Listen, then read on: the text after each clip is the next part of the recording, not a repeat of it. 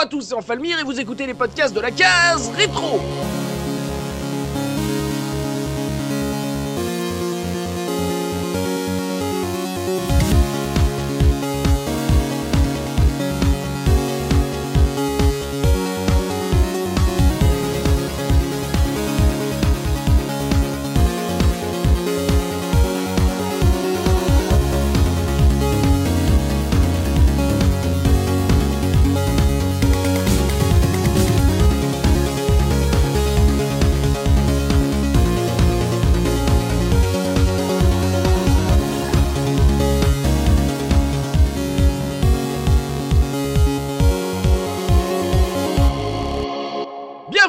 Tous dans ce nouveau numéro de la case rétro, votre podcast 100% rétro gaming. Et aujourd'hui, je suis accompagné de Mikalo Twix. Comment ça va, Mika?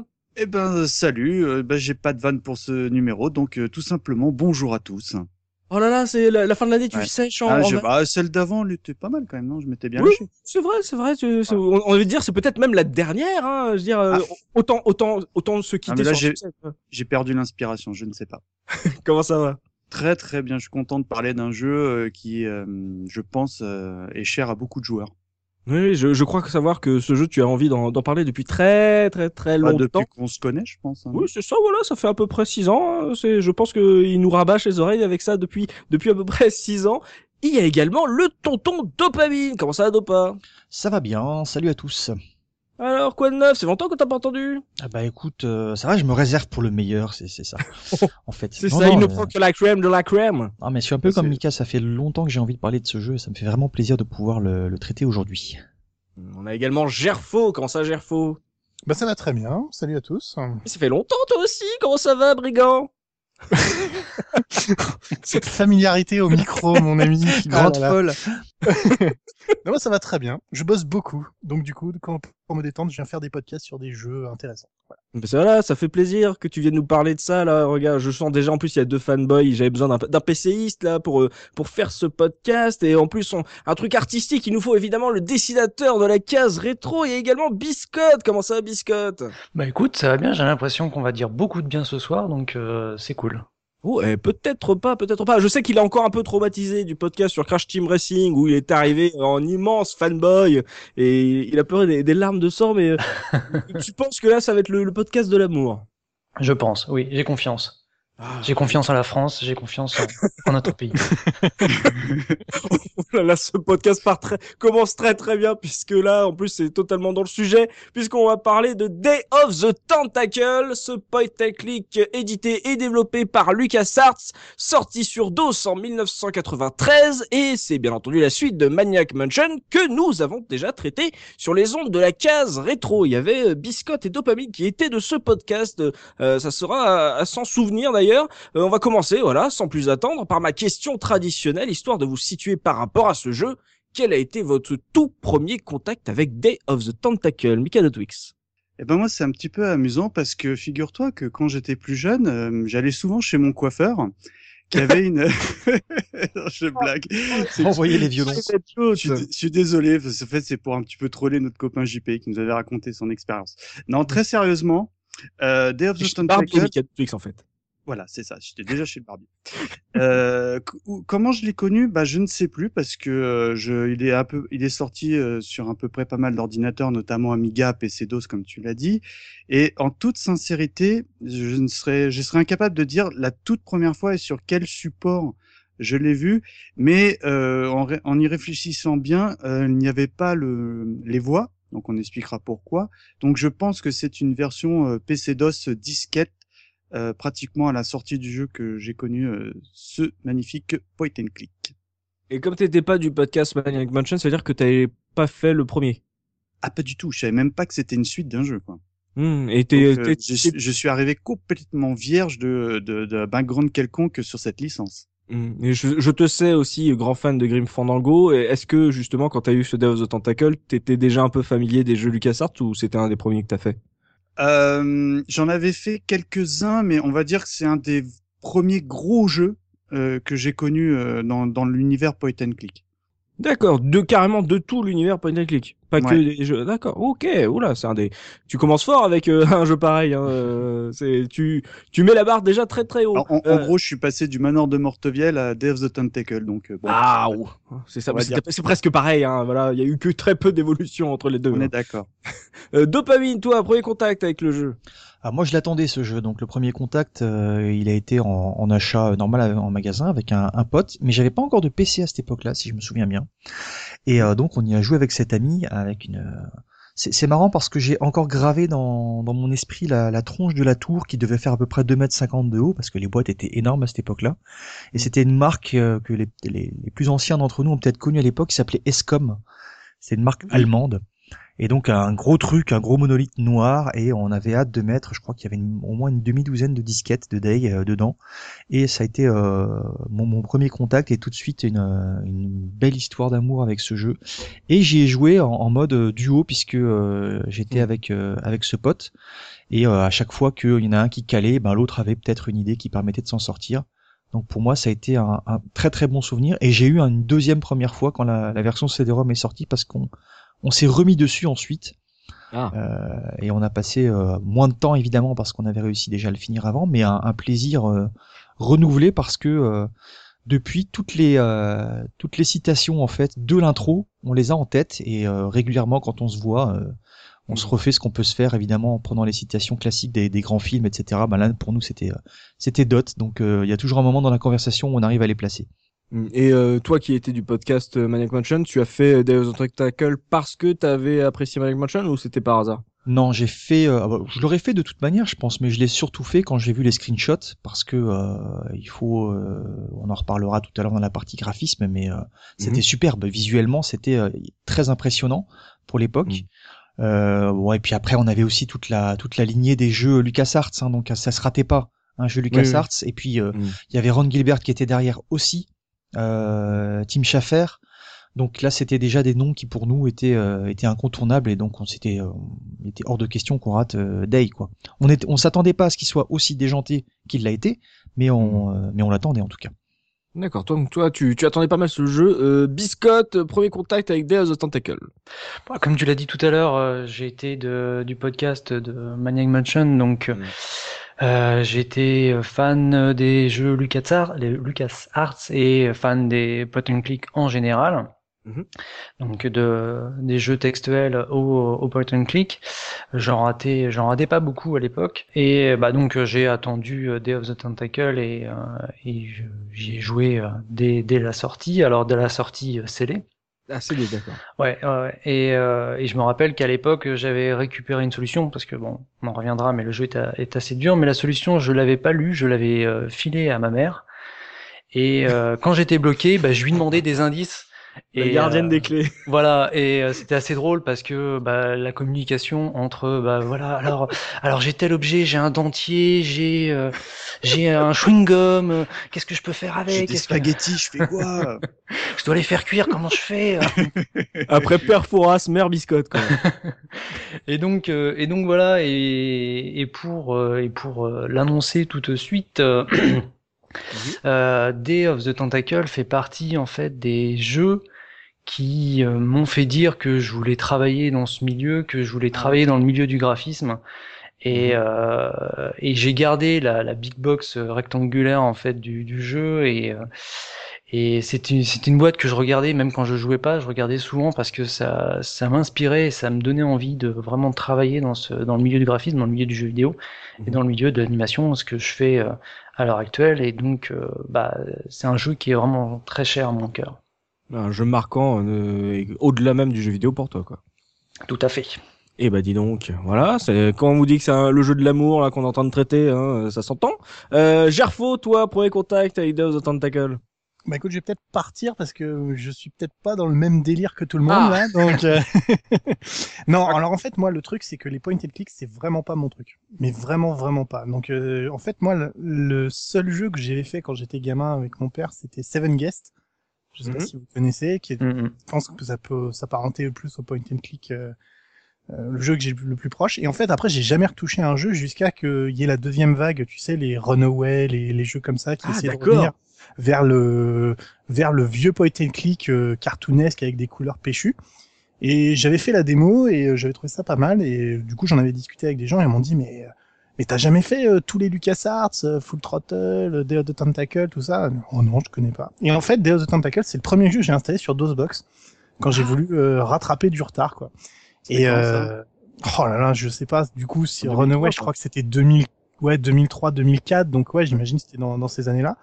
Day of the Tentacle, ouais, un des premiers jeux que j'ai installé. Et mon dieu, mais que c'était bien, quoi. Même plus de dix ans après, je je me suis pris une claque parce que c'était génial. Bon, j'étais toujours aussi mauvais au point and click, donc c'est un jeu que j'ai presque fait en avec la Solus sous les parce que j'ai pas YouTube. assez de patience.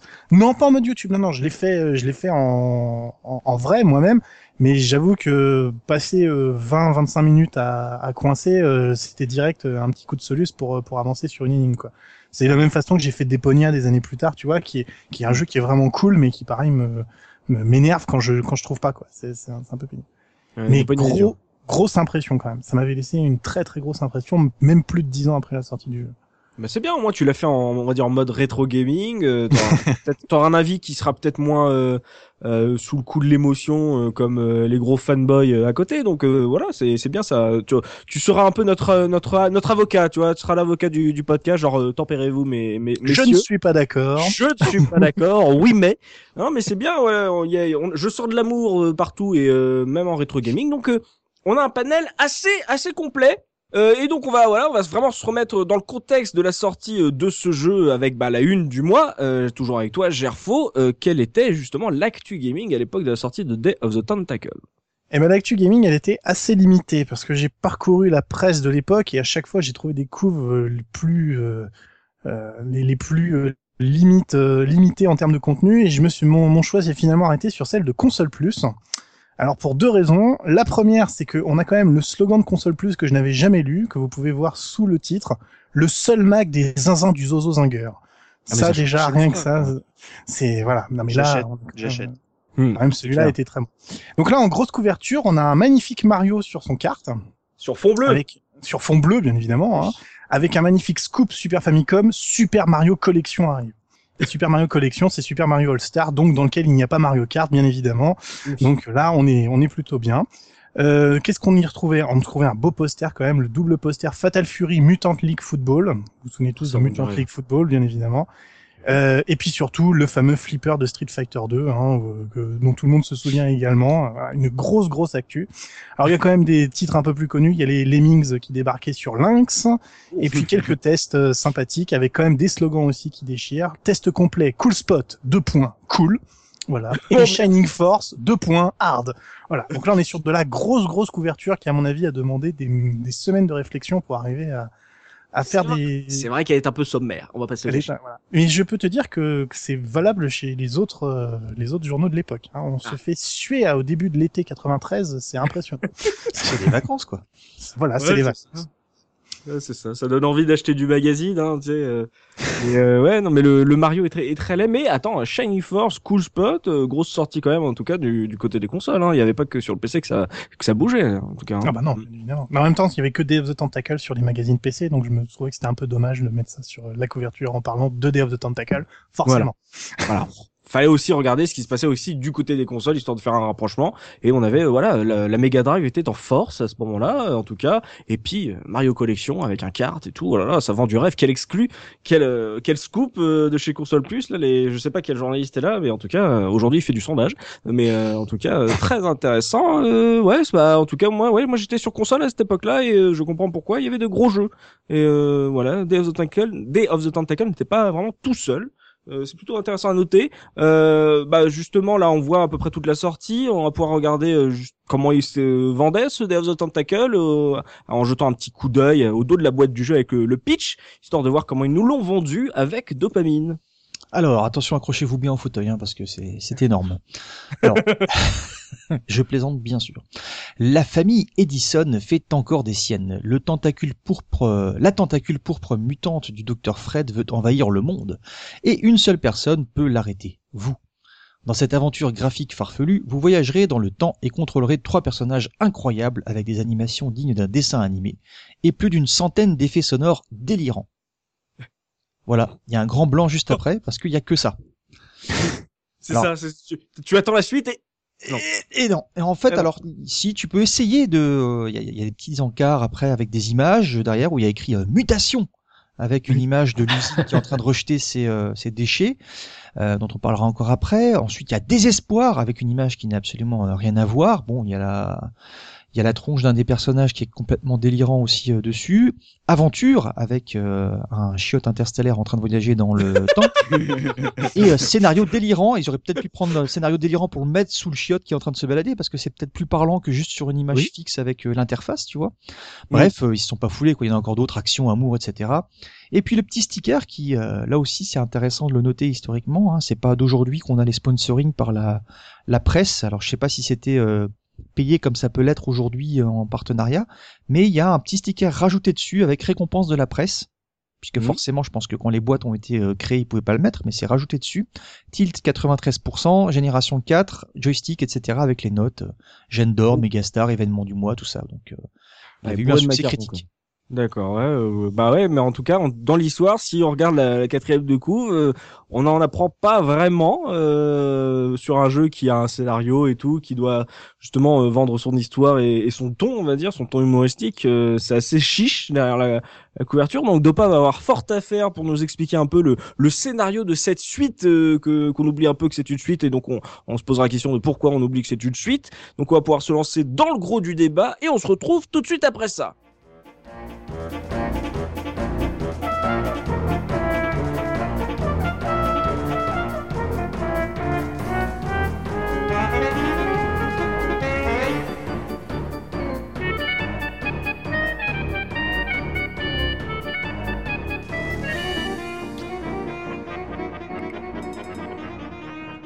Alors, je me retourne évidemment donc vers toi, euh, Dopamine. Comme euh, la quatrième de coupe, on l'a pu le voir, elle dévoile euh, presque que dalle de ce scénario.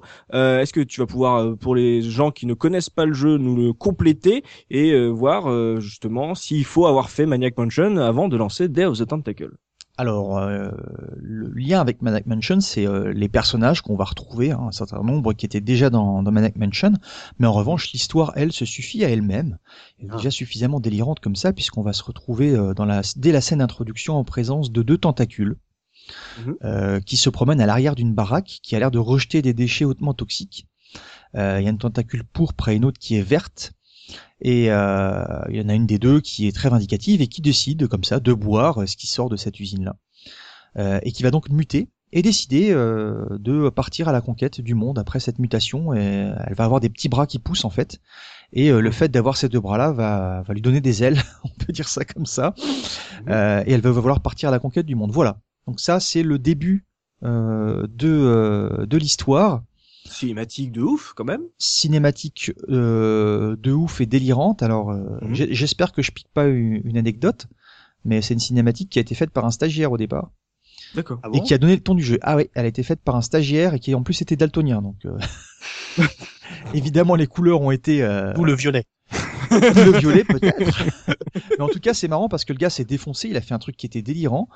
Euh, c'est, ça donne un ton. C'est un vrai, un véritable dessin animé à l'introduction. Hein. C'est ce qui a dû euh, prendre un temps euh, gigantesque. Il y a le, le, type a bossé dessus euh, sur tout, tout le développement, tout le cursus de développement, et c'est vraiment euh, on a vraiment l'impression, et on sait qu'ils se sont inspirés un petit peu de ce que de ce qu'ils faisaient dans les Tex Avery, d'être justement dans une production qui est qui correspond à ça. Quoi.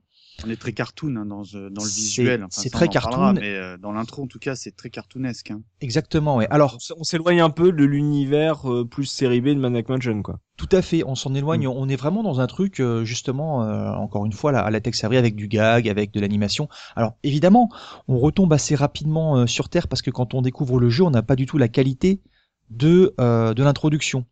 Euh, moi, pour euh, pour réviser pour la case la case rétro, j'ai rejoué à Dot, mais j'ai joué avec la version remaster. Et j'ai en fait, en y repensant après, on peut passer évidemment d'une version à l'autre, comme souvent dans ces, ces remasters. Et là, tu n'as aucune différence graphiquement ou euh, faible entre la qualité de l'introduction et le jeu lui-même, si tu veux. Tu as à peu près la même qualité. En revanche, à l'époque, on était complètement bluffé par par cette intro parce que c'était quelque chose qu'on, c'est une qualité qu'on a aujourd'hui, mais en remaster, tu vois. Donc, on en est quand même loin. Bref, on a donc cette tentacule. Voilà ton, tentacule, il a des bras, il veut conquérir le monde. Qu'est-ce qui se passe après? Eh ben, euh, la grande idée du docteur, euh, du savant fou, hein, euh, qui est qui est qui est dans le jeu qu'on retrouve d'ailleurs euh, de Maniac Mansion, Fred Edison. Euh, Sa grande idée de, de, de fou, c'est de revenir, euh, d'envoyer les, les, les, trois protagonistes qui sont Bernard, Hoggy et Laverne euh, dans le passé pour essayer euh, d'empêcher justement ce tentacule de boire cette eau, de muter et puis de partir à la conquête du monde. Évidemment, ça se passe pas exactement comme il le voulait, puisque on a les trois personnages. Donc Bernard, c'est une espèce de nerd pour ceux qui connaissaient pas Mansion, un nerd euh, qui euh, qui a des lunettes, une chemise euh, blanche, qui est propre sur lui, qui sait plein de trucs, mais qui est complètement gauche. Il a, les crayons dans la poche, non C'est ça, il a des crayons dans la poche, ouais. Bah oui. Mhm. T'as Oggy, c'est le, le, hard rocker obèse avec la casquette et puis le bout de gras qui, qui, pend. Bah, c'est ça, c'est ce que j'allais dire. Voilà, avec une. ils ont trouvé une voix qui était super pour lui. On en reparlera encore après pour la version CD. Et Laverne, qui est une une ado complètement euh, explosée. Dans, elle s'est coiffée avec un pétard et puis elle rêve de disséquer des animaux euh, en cours de bio. C'est sa grande passion. Euh, donc ces trois personnages-là sont envoyés dans le passé pour sauver le monde et en fait, ils sont, ça se passe mal. Il y en a un qui est envoyé 200 ans dans le passé, l'autre qui reste dans le présent et la troisième qui est envoyée 200 ans dans le futur. Ouh, j'adore. Et du coup, alors, on parlait de chiottes tout à l'heure. Hein, euh, c'est des, euh, des WC spatio-temporels qui servent de, euh, de vaisseau en fait pour envoyer les trois dans, dans le mhm. passé. Et là, on a droit aussi à une séquence qui est mémorable avec les, les, la façon dont les trois vont vivre en fait ce voyage dans le temps. Donc, t'en as un qui va être complètement apeuré, évidemment, ça va être Bernard. T'as Ogi, lui qui est en mode surfeur, qui surfe carrément sur son sur ses toilettes. Mhm avec une, avec une musique euh, surf derrière, tout ce qui va mhm. bien, et puis la verne derrière qui, euh, qui atterrit dans un arbre de la façon la moins gracieuse possible et qui se retrouve accroché à une branche, euh, voilà. Et le jeu commence comme ça, et tu vas prendre le contrôle de, des personnages à différents moments, et les principes de gameplay vont s'articuler là-dessus, quoi.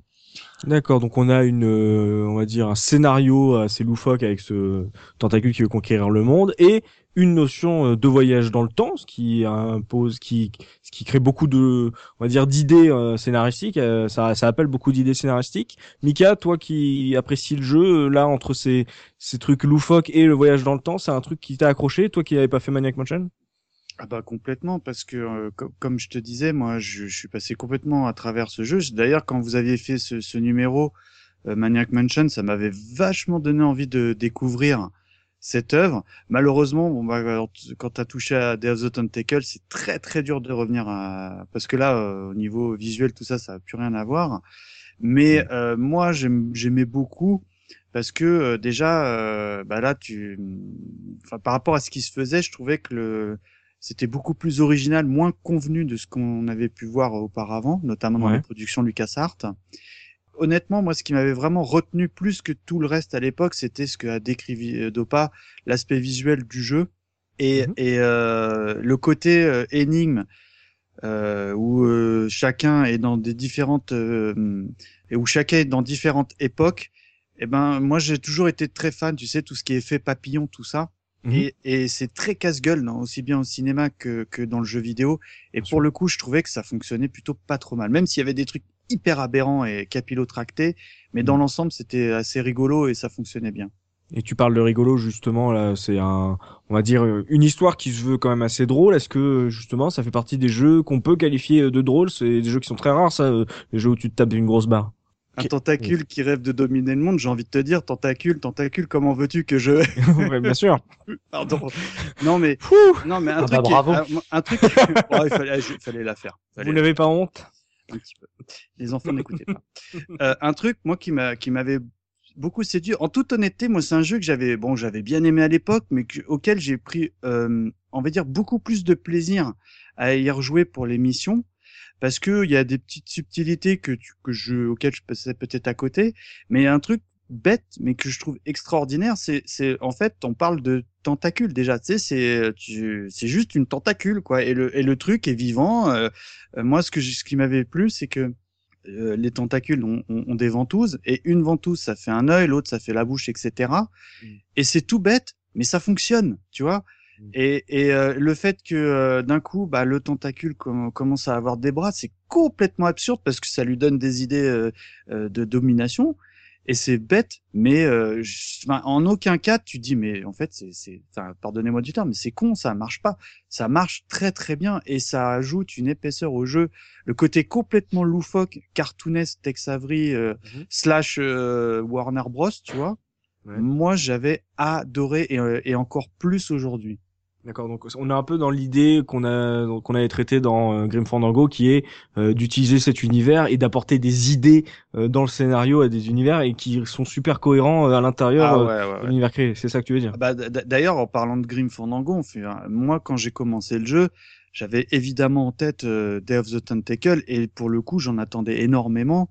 Et, et, euh, et là où, où je trouve qu'ils ont fait très très fort, c'est qu'ils arrivent, et ça tu le soulignes très très bien, à rendre un truc complètement absurde cohérent. Et ça, c'est vraiment Mm. le terme que que je retiendrai, cohérent. D'accord. Euh, Biscotte, toi justement qui a fait Maniac Mansion, euh, comment tu as, on va dire, euh, accueilli ce scénario euh, de Day of the Tentacle qui quand même s'éloigne du scénario du premier? Bah, euh, à part, euh, à part les personnages qui sont, qui sont, euh, qui reviennent du premier épisode, on est assez loin de. Euh, voilà, en fait, on peut avoir très bien jouer à Day of, Day of the Tentacle sans avoir euh, joué à Maniac Mansion. Oui, bien sûr. Ça, ça pose aucun souci. Il y a quelques références qu'on ne comprendra pas, mais euh, moi, je voudrais revenir en fait sur cette histoire de, de tentacules. C'est, c'est juste un prétexte euh, à créer un univers qui va être partagé en trois lieux, donc le passé, le présent et, euh, et le futur.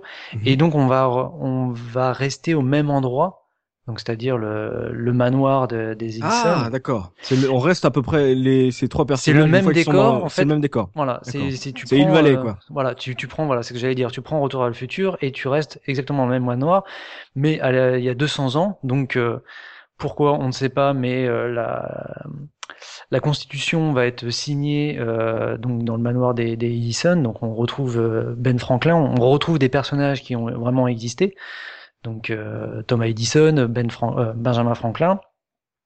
Dans le passé, dans le présent, bon bah on reste, on, on reste dans, en fait dans un univers euh, à la Maniac Mansion et euh, qui sert en fait maintenant d'hôtel. Donc on va retrouver différents personnages euh, assez hétéroclites.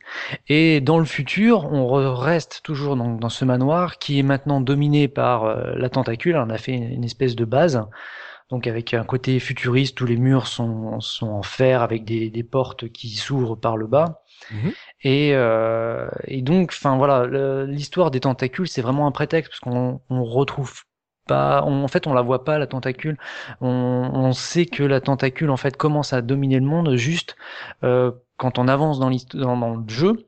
On a des, euh, comme dans les, les séries, euh, on va avoir un journal qui va tourner et qui va venir en gros plan et qui nous dit pendant ce temps-là, la tentacule devient président du monde.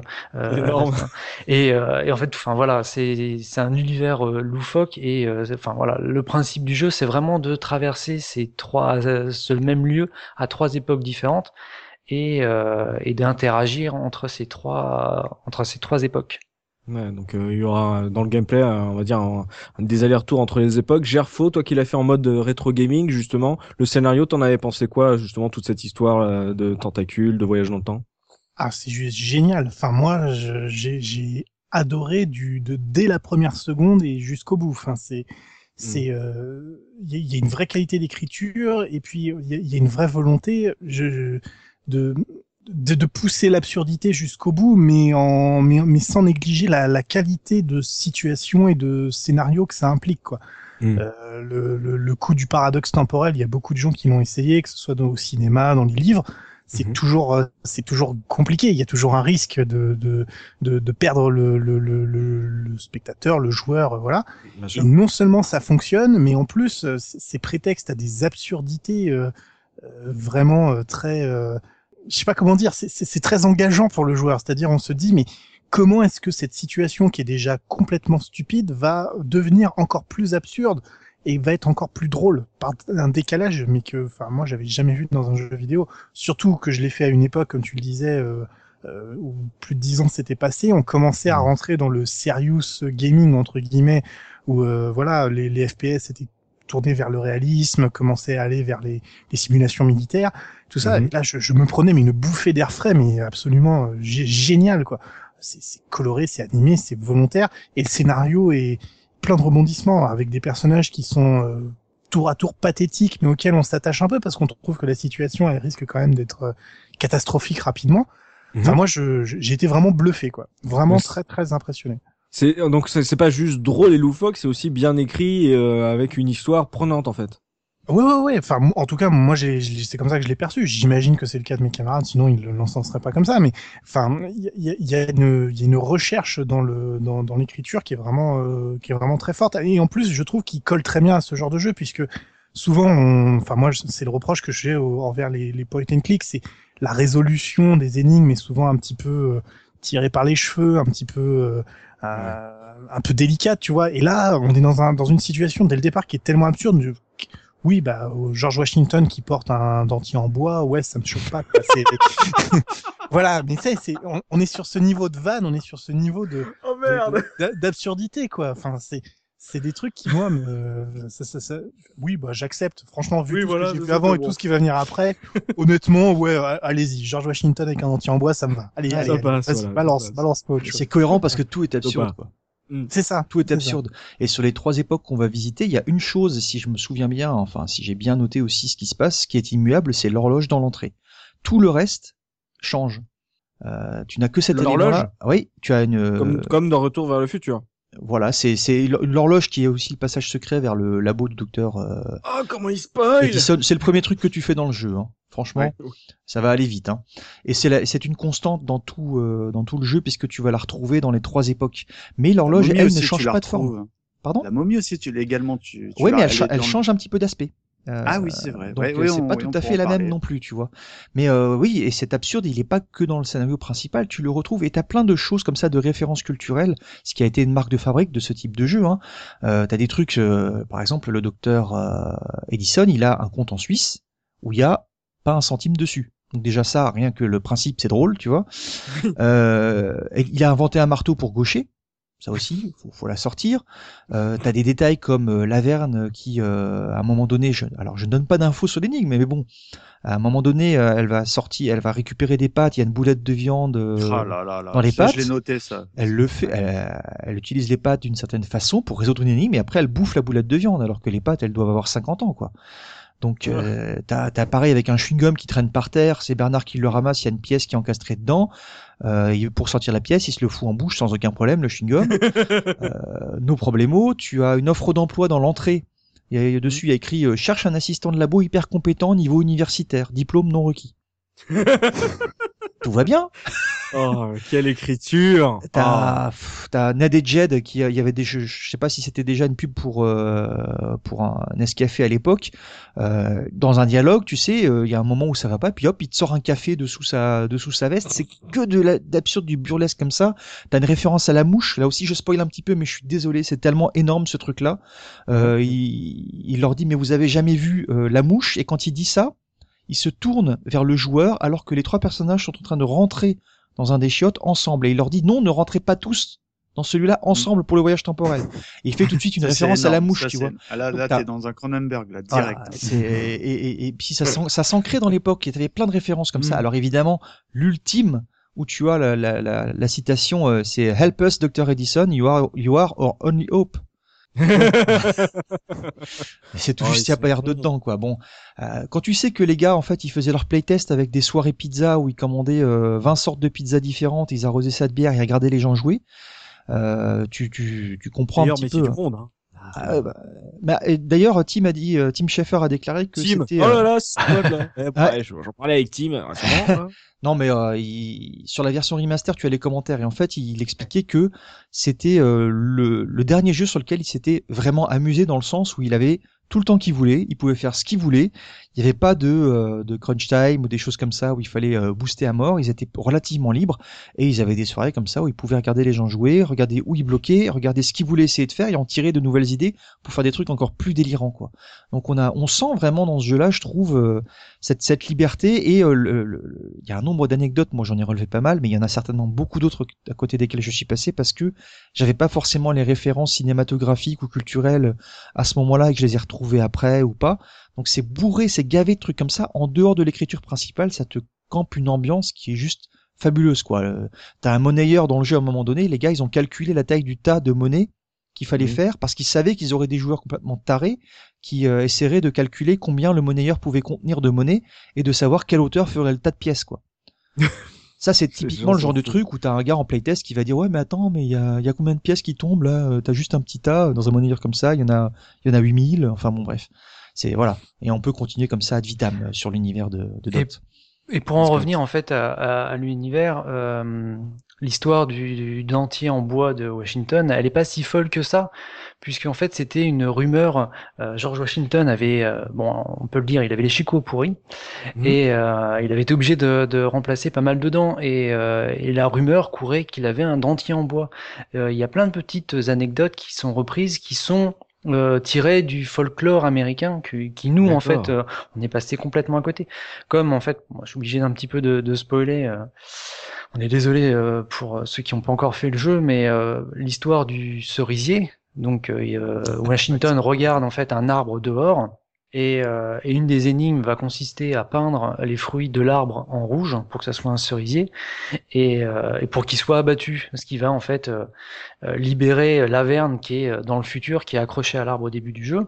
Ah, énorme, énorme Et euh, Ah, bah, en fait, euh, c'est pareil, c'est tiré du folklore américain où euh, George Washington, il paraît qu'il voulait essayer une, une hache et s'était amusé à couper un cerisier pour pour l'abattre. Donc, enfin, voilà, c'est cet univers n'est pas seulement fou, il est, enfin, il, Ultra référencé. Il, est très riche, voilà, il est ultra Mm. référencé. Il y a beaucoup, beaucoup de références que bah, on peut comprendre parce que euh, on a vu les films, on a vu euh, des dessins animés, ce genre de choses.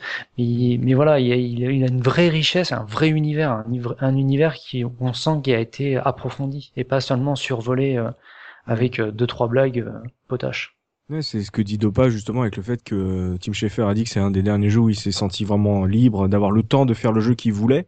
Euh, T'as l'impression que ce jeu est euh, comment dire complet dans sa création. Tu vois, il y a, y a pas il y a pas de frustration de se dire euh, on n'a pas pu tout mettre ou euh, on aurait aimé faire euh, autre différemment. T'as l'impression que c'est le jeu qu'il voulait faire dans ce style-là quoi. Et quand je vous entends parler du scénario, il est ultra complet, c'est-à-dire t'as une aventure de voyage dans le temps, euh, t'as justement euh, des dialogues euh, riches, t'as un univers mis en scène totalement dingue avec des références de partout, euh, des on va dire de quelque chose à grignoter à chaque écran, à chaque euh, action.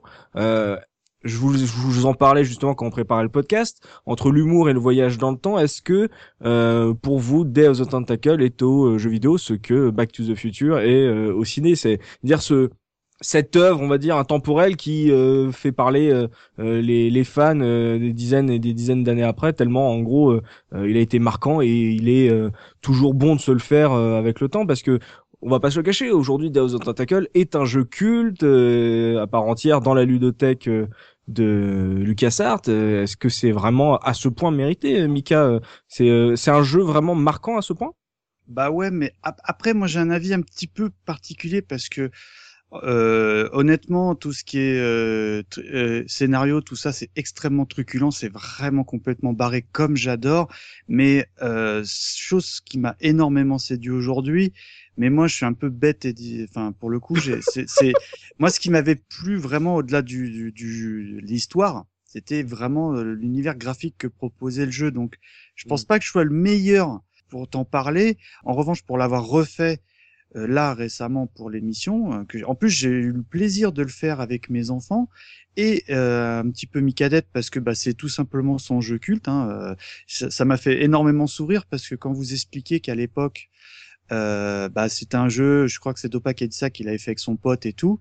Moi, ma femme, elle a hurlé quand j'ai fait le, jeu avec euh, la solution sur les genoux parce que j'avais un, bon, un petit peu envie de, de rusher le jeu déjà pour arriver d'avoir complètement fini le jeu.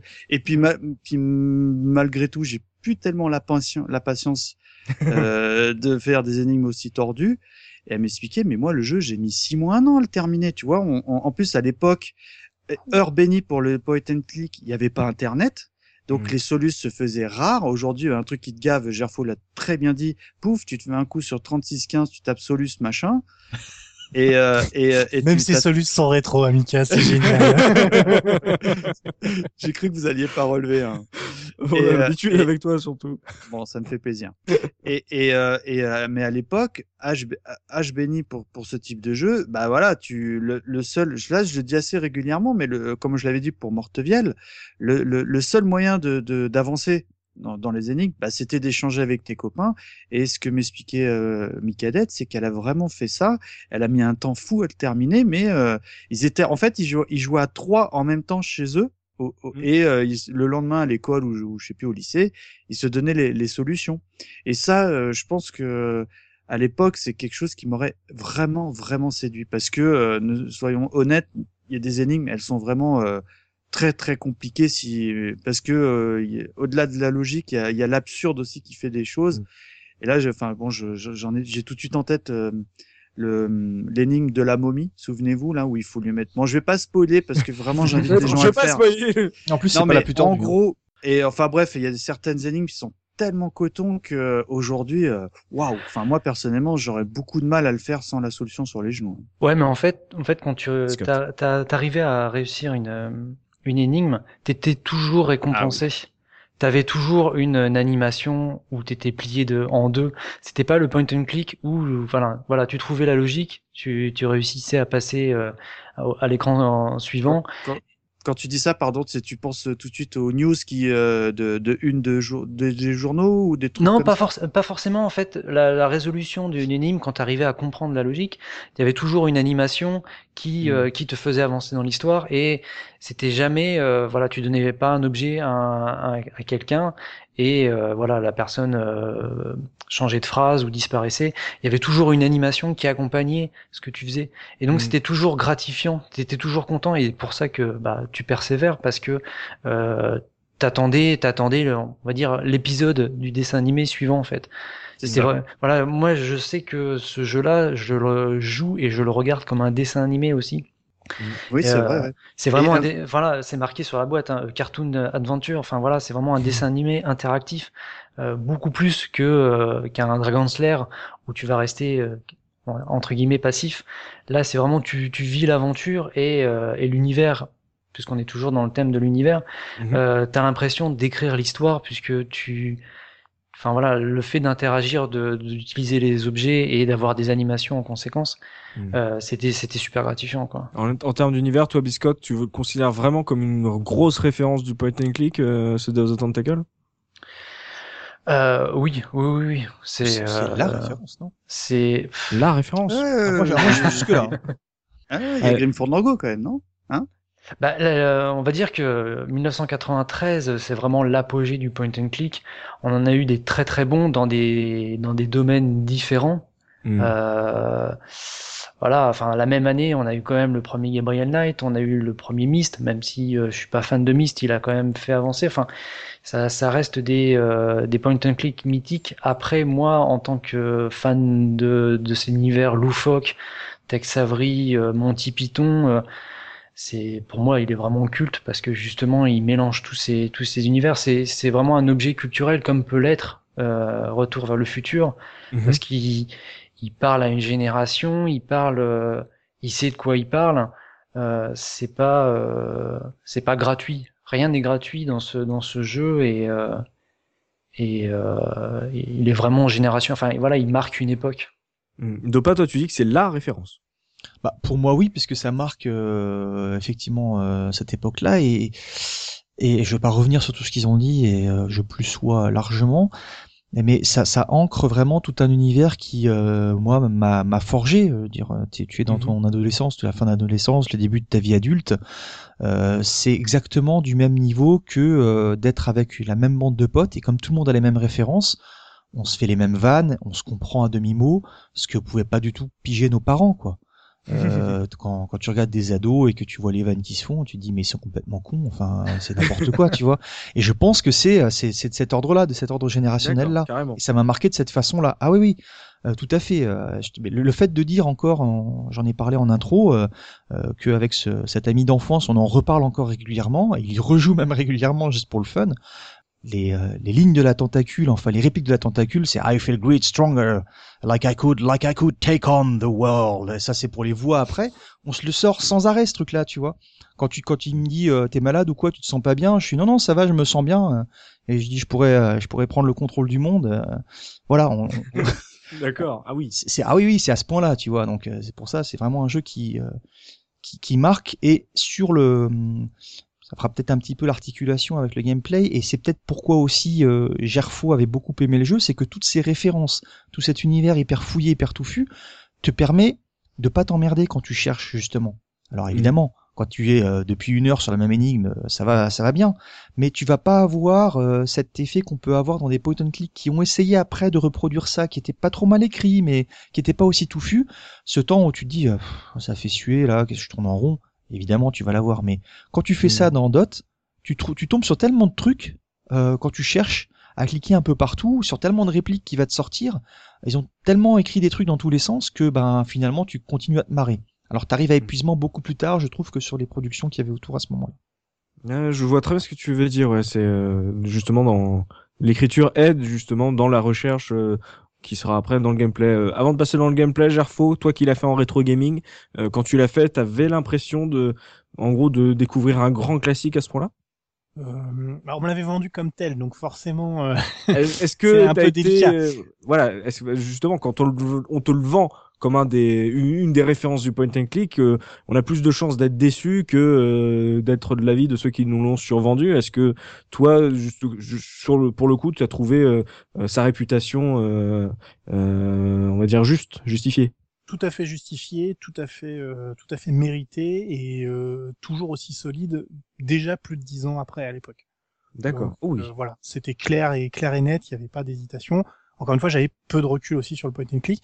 Mais ce qui, enfin, personnellement, je pense que ce qui m'a le plus marqué, c'est le fait que bien que je suis pas fan du gameplay du point and click en général, j'ai eu envie d'aller au bout. Et j'ai quand même, euh, je, je ne pouvais pas simplement me dire, je vais regarder le jeu, quelqu'un d'autre y jouer. J'avais vraiment envie. Bon, déjà à l'époque, il y avait moins Mhm. le, moi c'était moins la, la mode, mais j'avais vraiment envie de savoir ce qui allait se passer après. C'est-à-dire, euh, d'habitude, je suis toujours à défendre le gameplay, etc. Et là, j'étais vraiment impliqué. J'avais vraiment envie de savoir ce qu'allait être l'histoire. Je voulais vraiment euh, continuer à rire, à sourire, à voir ce qui, quelles étaient les idées qu'il y avait dans le jeu. Et je suis allé au bout avec des solus euh, beaucoup plus que je ne, je, je, je, n'ai honte de l'admettre. Mais voilà, ça c'était, c'est, non non, c'était déjà, c'était déjà un jeu qui, qui était très marquant et qui en plus, bon, dans sa version euh, de base à l'époque déjà, il faisait déjà un peu vieillot, mais mais il était quand même, tu sentais quand même une patte, euh, enfin tu sais, une implication artistique Mhm. qui, qui était énorme quoi. Et non non, franchement, moi déjà à l'époque, je trouvais ça. euh, voilà. Et c'est pour ça que la notion de remaster, dont on parlera peut-être un peu après, est pas du tout absurde dans ce cas, parce qu'il y a, il y a- il y a des, on est sur du vrai vieux jeu. Le, le remaster sort 20 ans après. Enfin voilà, on est vraiment sur des, sur une, re- une revisite à quelque chose de- d'essentiel. Et donc, euh, ouais, c'est c'est vraiment, c'est vraiment un jeu culte qui, qui, qui mérite, euh, qui mérite d'être fait, même aujourd'hui.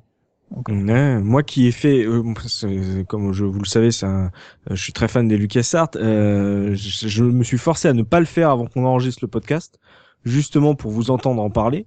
Et là, vous me, je suis convaincu qu'il faut que je me le fasse dans l'année. Il faut qu'en 2017 j'ai fait euh, Day of the Tentacle parce que justement, c'est un univers qui m'attire. C'est même si j'ai jamais fait le jeu, euh, je, c'est une référence pour dans le, on va dire dans la culture gaming ce jeu. Euh, et et quand je vous entends parler, j'ai qu'une envie, c'est de me, c'est de me l'installer et de me lancer là-dedans. Vous me l'avez super bien vendu, en tout cas dans son univers.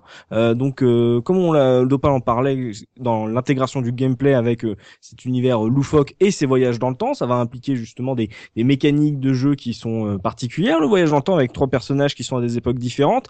Mikado Twist, on va rentrer dans le gameplay. Nous, on a quitté sur la case rétro LucasArts en 87 avec Maniac Mansion, mais entre temps, ils ont eu le loisir de nous pondre des jeux comme Monkey Island 1 et 2, Fate of Atlantis également. Euh, donc euh, à la sortie de Day of the Tentacle en 93, le point and click avait un peu évolué. Donc on va voir comment ils ont fait évoluer cette formule en termes d'interface. Est-ce que c'était lisible euh, par rapport à ce que tu avais l'habitude de faire Euh, Comment ça se présentait? Est-ce que c'était, euh, toi tu nous as parlé justement du manoir de Mortevielle. Est-ce qu'on était au même niveau que le manoir de Mortevielle pour toi Tu vois? Ah, on était moins bien, hein, parce que le manoir de Mortevielle, cliquer pour ouvrir, enfin, non, en fait, bon, déjà, le jeu, faut, bon, euh, on le sait déjà tous, vous en aviez déjà bien parlé dans Maniac Mansion, il a été développé sous le moteur de Scum. Et au niveau évolution, bah, faut savoir quand même qu'il y a eu quand même une bonne euh, pléthore de jeux qui ont été développés sous sous moteur. Mm. Et euh, je trouve que par rapport à des Monkey Island, tout ça, l'évolution, elle est, comment dire, elle est euh, euh, moindre. En revanche, il y a des trucs qui ont été un petit peu euh, facilités, comme par exemple regarder, parler, qui sont là euh, directement. euh, bah, c'est quand tu survoles un truc, bah, t'as l'objet, le nom de l'objet qui apparaît. C'est Ouais. des choses peut-être toutes bêtes, mais qui à l'époque bah, rajoutaient énormément en, en confort de jeu. Après, en toute sincérité, je trouve par rapport au- au- aux productions d'époque. Euh, bon, évidemment, si tu prends du SRAM ou du euh, Manoir de Mortevel, là, il y y a évidemment aucune comparaison. Mais par rapport à ce qui se faisait à l'époque, je trouve que c'est une, des, c'était des petites évolutions, mais d'un gameplay qui fonctionnait déjà plutôt très con- convenablement.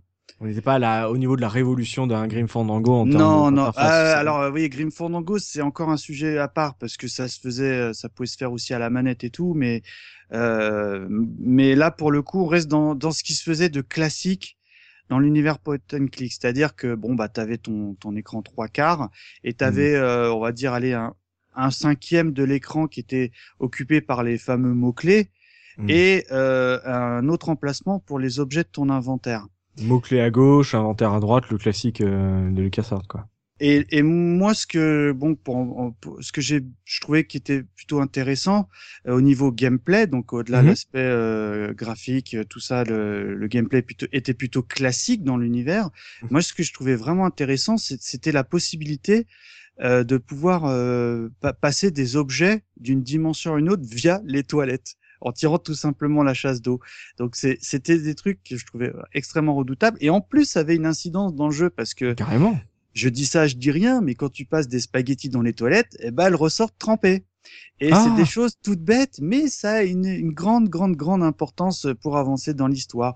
Où euh, tu vas trouver des éléments dans le passé qui, que si tu les passes à, à- pour le, à un, à un copain dans le présent ou dans le futur, bah ça peut le servir, tu vois. Par exemple.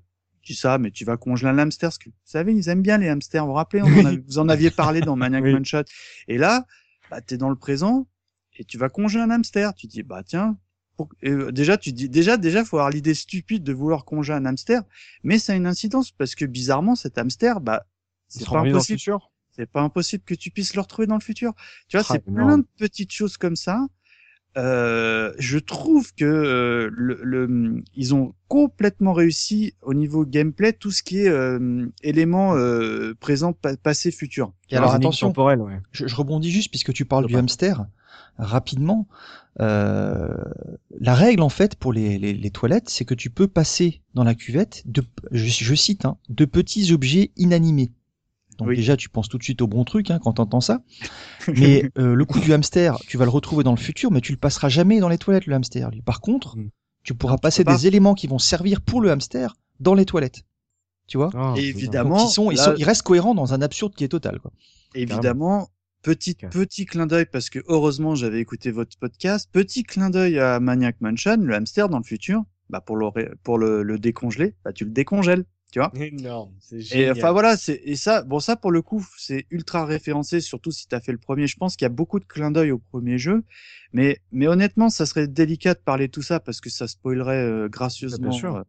Le, le jeu. Et mais c'est, euh, enfin moi j'ai trouvé que ça, voilà, les énigmes temporelles comme tu l'expliquais, enfin tu le nommais, ça marche du feu de dieu et et euh, pour le coup, euh, c'est extrêmement plaisant parce que c'est jamais, euh, ça- enfin ça, ça fonctionne à chaque coup. C'est pas c'est pas trop ça ça rend pas le jeu un peu plus dur parce que finalement dans l'absolu ça fait qu'en gros tu partages ton inventaire euh, à différentes époques et donc euh, les solutions d'une énigme d'une époque se, trouvent peut-être dans une autre. Donc euh, euh, à gérer c'est euh, c'est bien pensé ou ça peut être un peu compliqué justement de se dire ah mais voilà il faut que je récupère l'objet de telle époque pour l'emmener à, à telle autre parce que c'est des les énigmes temporelles. C'est assez rare dans les dans les jeux d'aventure de ce style là quoi Bah, c'est les deux, j'ai envie de te dire, parce que euh, déjà, bah, tu dois gérer l'inventaire de trois personnages Mhm. qu'on- que tu peux, auxquels tu peux switcher n'importe quand. Tu cliques sur l'icône du ah c'est personnage. pas euh, linéaire Ah, pas du tout. euh, non, D'accord, c'est N'importe quand dans le jeu, tu, à part au tout début du jeu où tu dois débloquer certaines, euh, certains éléments du jeu pour euh, avoir accès aux deux, parce qu'au début, tu, tu, euh, tu diriges Bernard dans le présent et tu dois faire certaines choses pour pouvoir débloquer, on va dire, le, les personnages. Comme un euh, tuto, dans- quoi. Pas te lâcher dans la nature comme ça, quoi.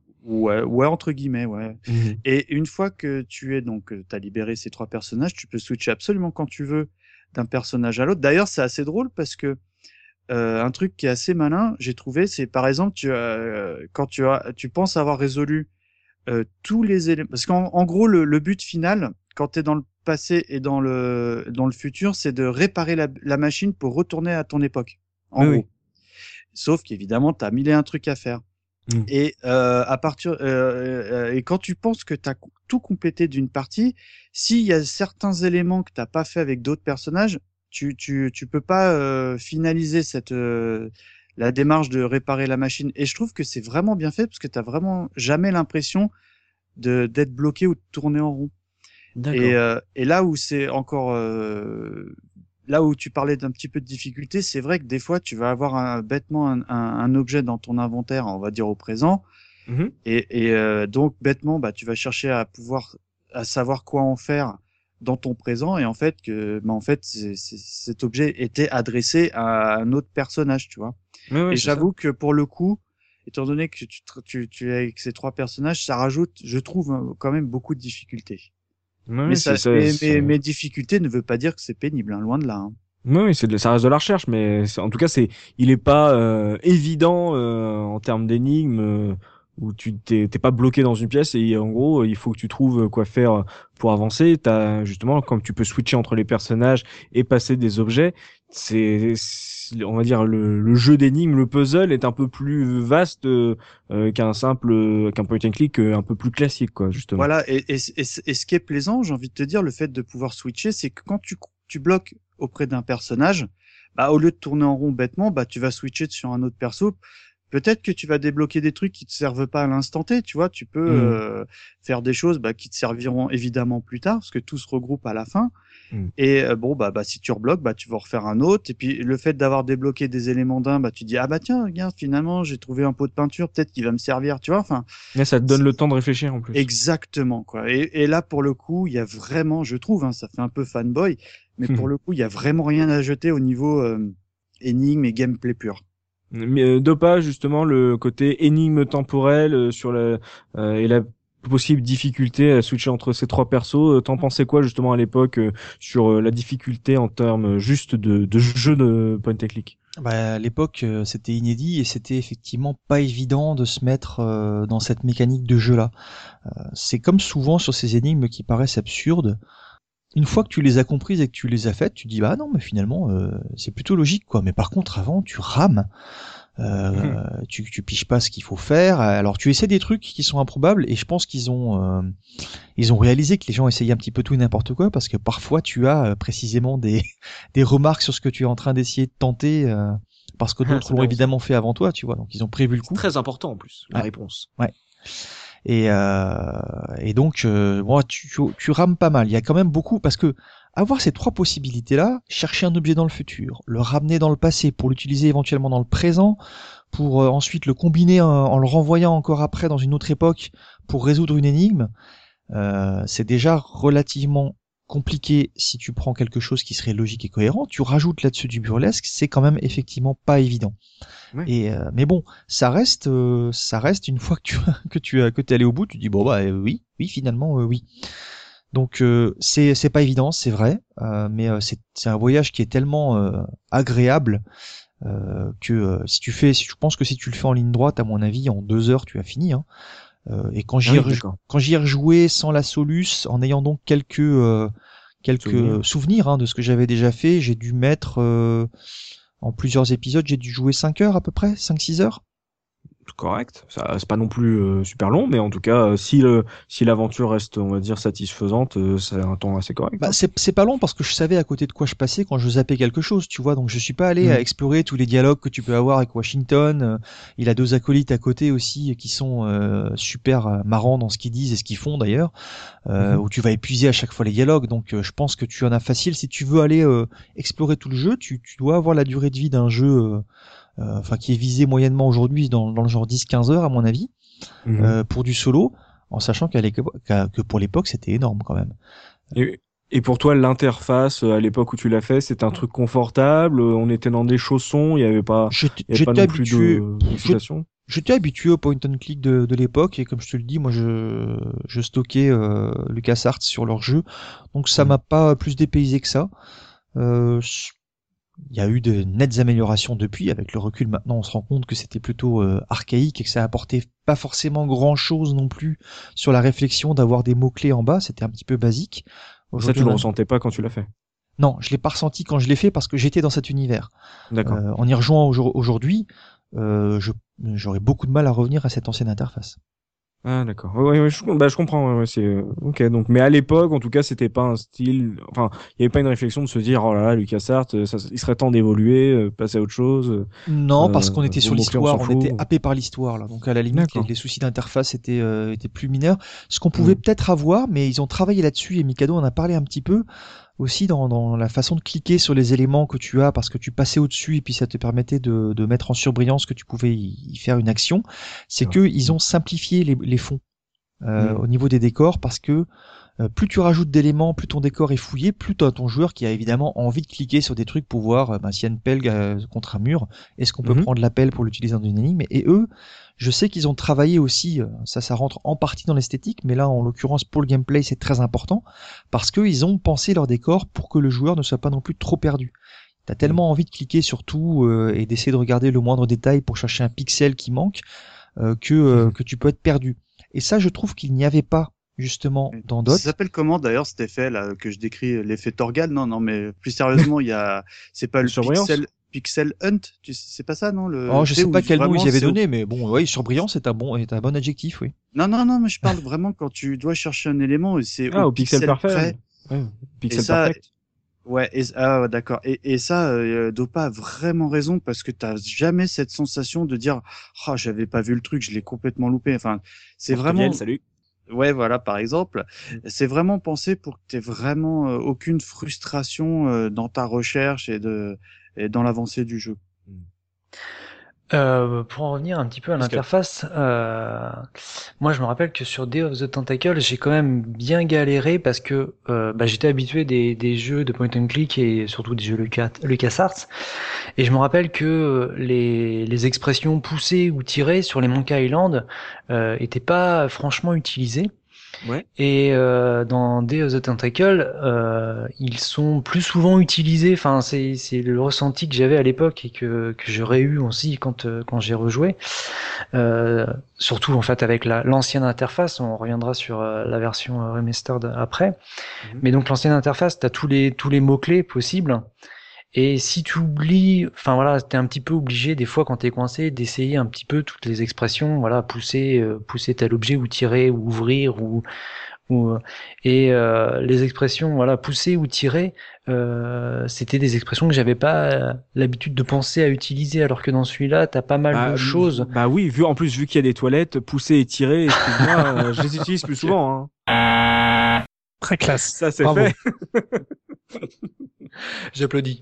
Merci. Merci. Donc pousser et tirer sont plus utilisés que dans les Monkey Island. Euh, Non, mais enfin voilà, c'est des des actions qu'on n'avait pas forcément l'habitude d'utiliser euh, et de Et de- moins de mots inutiles que dans les autres. Voilà, ouais, et on utilisait un, un petit peu tout. Alors c'est vrai que sur la nouvelle interface, quand on cliquait sur un objet, on avait euh, toutes les interactions déjà disponibles qu'on pouvait faire, euh, ce qui faisait une interface un peu un peu plus lourde autour de l'objet Mm. euh, que je trouvais moins moins lisible. Euh, moi, je moi je suis assez fan en fait de, de l'interface voilà en, en bas qui est détachée de de, de ce qu'on a. Euh, c'est vrai que quand j'ai je l'ai refait là pour l'émission, euh, au début j'étais tenté de de faire la version remastered, mais à chaque fois j'appuyais sur le bouton select pour revenir à l'ancienne version parce que parce que je pouvais pas en fait. Pour moi, c'est euh, c'est comme ça que ça se joue et Bah, puis. bah, moi, c'est complètement l'inverse parce que euh, euh, j'ai vraiment eu le la sensation de redécouvrir ce jeu parce que euh, ils ont ils ont ils ont évidemment gardé les, les composantes de gameplay euh, d'époque.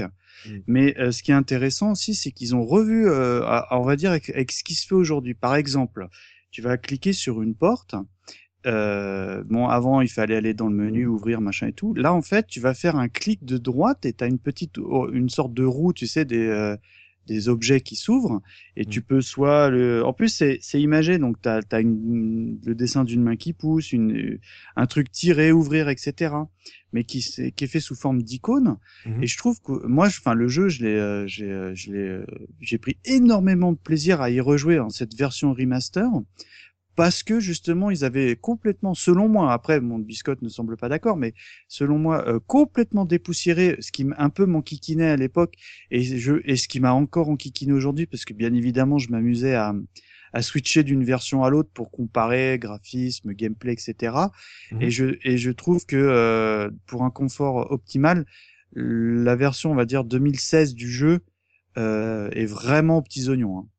Ne pas, tu, tu l'as refait avec la nouvelle version ou à l'ancienne? Alors, euh, je l'ai, euh, je l'ai refait moult fois avec l'ancienne. Euh, là, je l'ai refait euh, deux fois avec la nouvelle. Mm. Et euh, je trouve que la nouvelle est de très bonne qualité. Euh, alors après, il y a, y a pas ce, s'il y a pas cette petite patine euh, que tu vas avoir euh, avec la version originale évidemment, mais je, je suis euh, extrêmement euh, satisfait de ce qu'ils ont fait avec cette nouvelle version, tant sur le plan sonore que graphique. Moi, ça me Mhm. va très bien. Et euh, pendant que justement euh, Mika commençait à parler de cette version remaster, je suis allé voir euh, vite fait là sur Steam un petit peu les évaluations et on a du très positif en 42 et du extrêmement positif 700 évaluations. Je connais Mhm. pas beaucoup de jeux qui ont ce, ce niveau de satisfaction euh, sur sur Steam et puis cette euh, cette, cet encensement en fait euh, Mhm. de leur version. Moi, je trouve vraiment aujourd'hui, tu vois, le, le- le- mis à jour comme ça en remastered, c'est un jeu d'aventure qui est tout à fait euh, de qualité euh, contemporaine. hein. Mm, On prend pas comme un vieux jeu, quoi. On le prend pas comme Mm. un vieux jeu si on joue à la version remaster, à mon avis. Mm.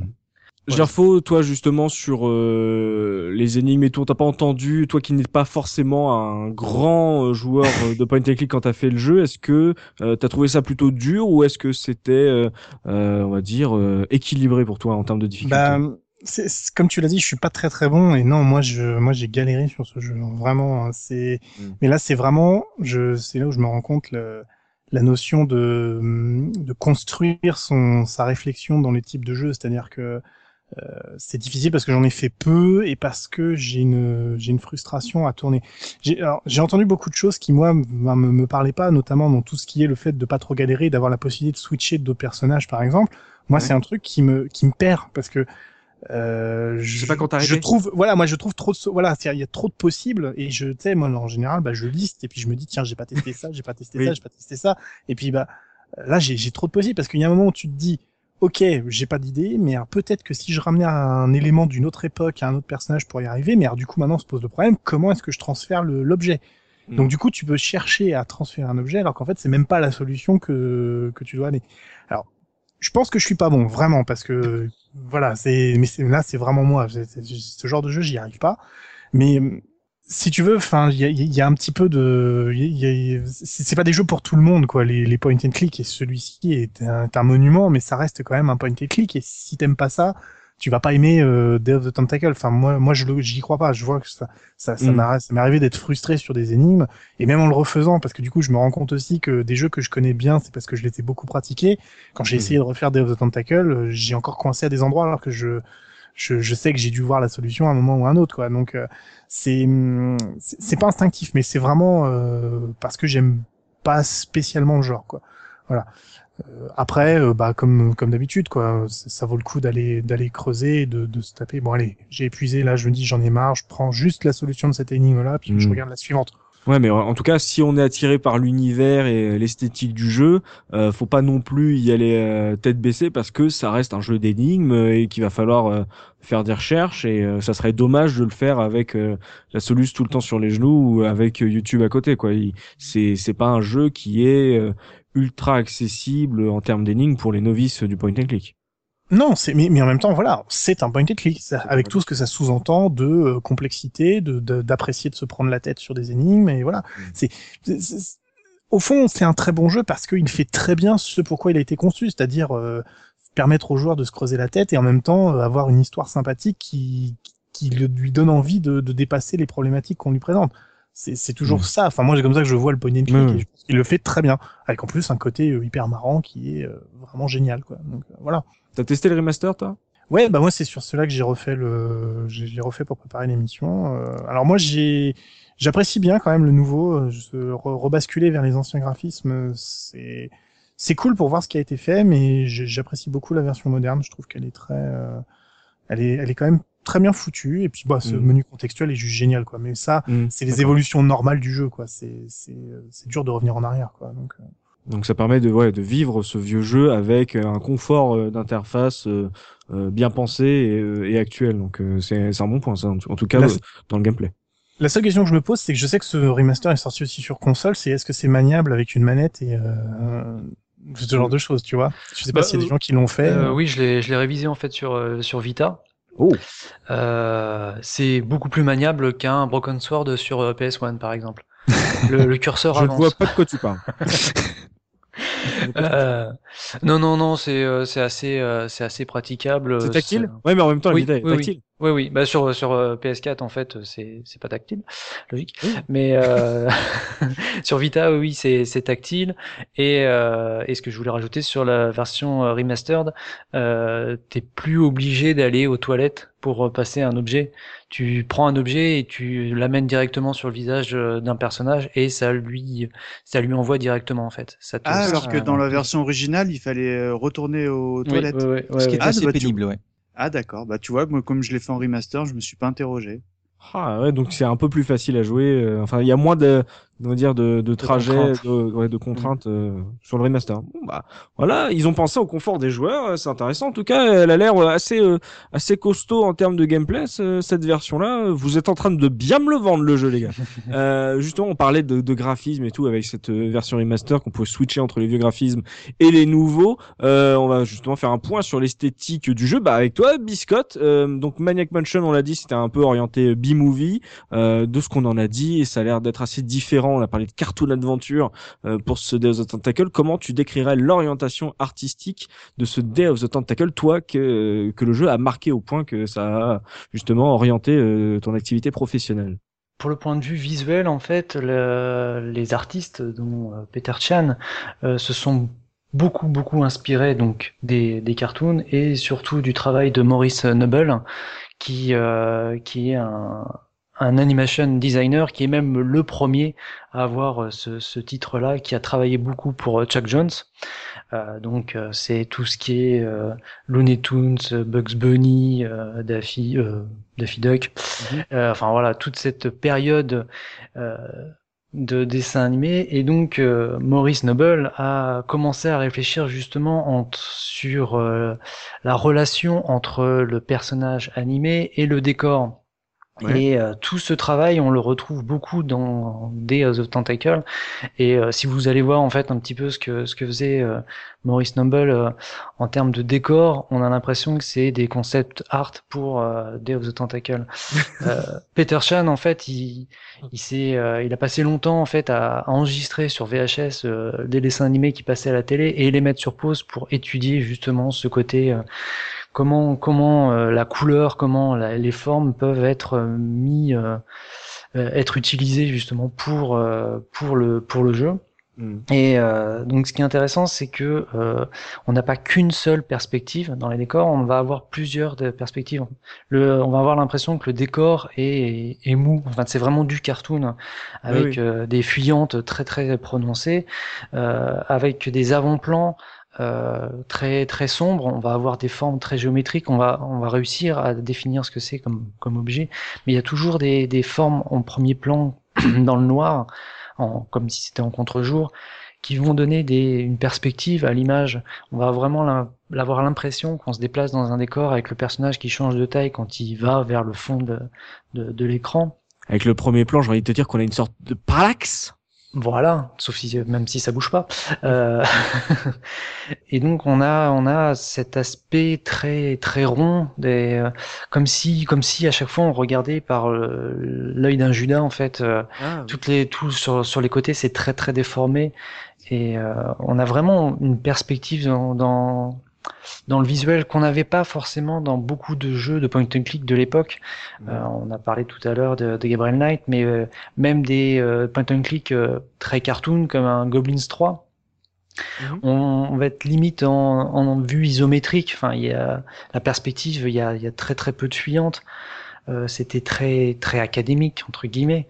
Alors que là, euh, c'est vraiment très. T'as l'impression que le sol est tout le temps euh, est tout le temps mou. Tu as vraiment l'impression d'être dans un dans un dessin animé avec euh, avec les formes totalement barrées, les portes arrondies qui pourraient pas se fermer quand euh, si on voulait vraiment les, les fermer. Donc euh, Ce qui est difficile pour un point and click parce que le but d'un jeu d'énigmes c'est aussi d'être assez lisible entre les justement les euh, les objets, les décors et les personnages. Donc euh, de forcer à ce point, euh, on va dire la touche artistique euh, dans le dans ton design, dans ta dans ton cara design, dans les décors et tout, dans les dans le choix des couleurs, euh, ça peut ça le risque c'était justement de, de perdre en lisibilité pour le, le jeu. Donc euh, qui Mais y le- soit parvenu est assez est assez brillant en tout cas. Oui, parce que le, le, le jeu reste tout le temps, tout le temps lisible. Il n'y a pas un moment où tu te dis, attends, je suis sur le sol, je suis en hauteur. Enfin, ça, ça, ça marche, ça marche tout le temps. Et même pour euh, les personnages, on en a parlé un petit peu au début de, du podcast, mais euh, le, le design des, des personnages, ils sont tous bien, bien trouvés. Franchement, le character design est vraiment, euh, moi, mon préféré, mon préféré, c'est, euh, c'est. Bernard. Non, non, non, c'est Bernard parce que c'est vraiment le, euh, j'aime bien l'appeler le, le Steve Urkel blanc. Euh, c'est vraiment ça. Enfin voilà, c'est le, le nerd par euh, absolu. euh, C'est, enfin, il est vraiment excellent. Et puis les animations sont vraiment, Oui, tu, par- vraiment. tu parlais des animations justement comme récompense euh, euh, des énigmes, mais euh, que c'était vraiment une époque où euh, ça se faisait beaucoup. Enfin, ça se faisait, ça se faisait encore justement que euh, quand tu résous une énigme, t'as euh, tes personnages vont exécuter une animation qui va être unique à ce moment-là et que c'est comme tu disais un peu le le moment dessin animé euh, récompense euh, quand tu as justement avancé dans l'histoire. Oui, surtout que les animations sont vraiment bien, bien chiadées. En fait, il y a, y a, c'est, c'est tout le temps amusant. Ils font tout le temps des têtes, euh, des têtes pas possibles.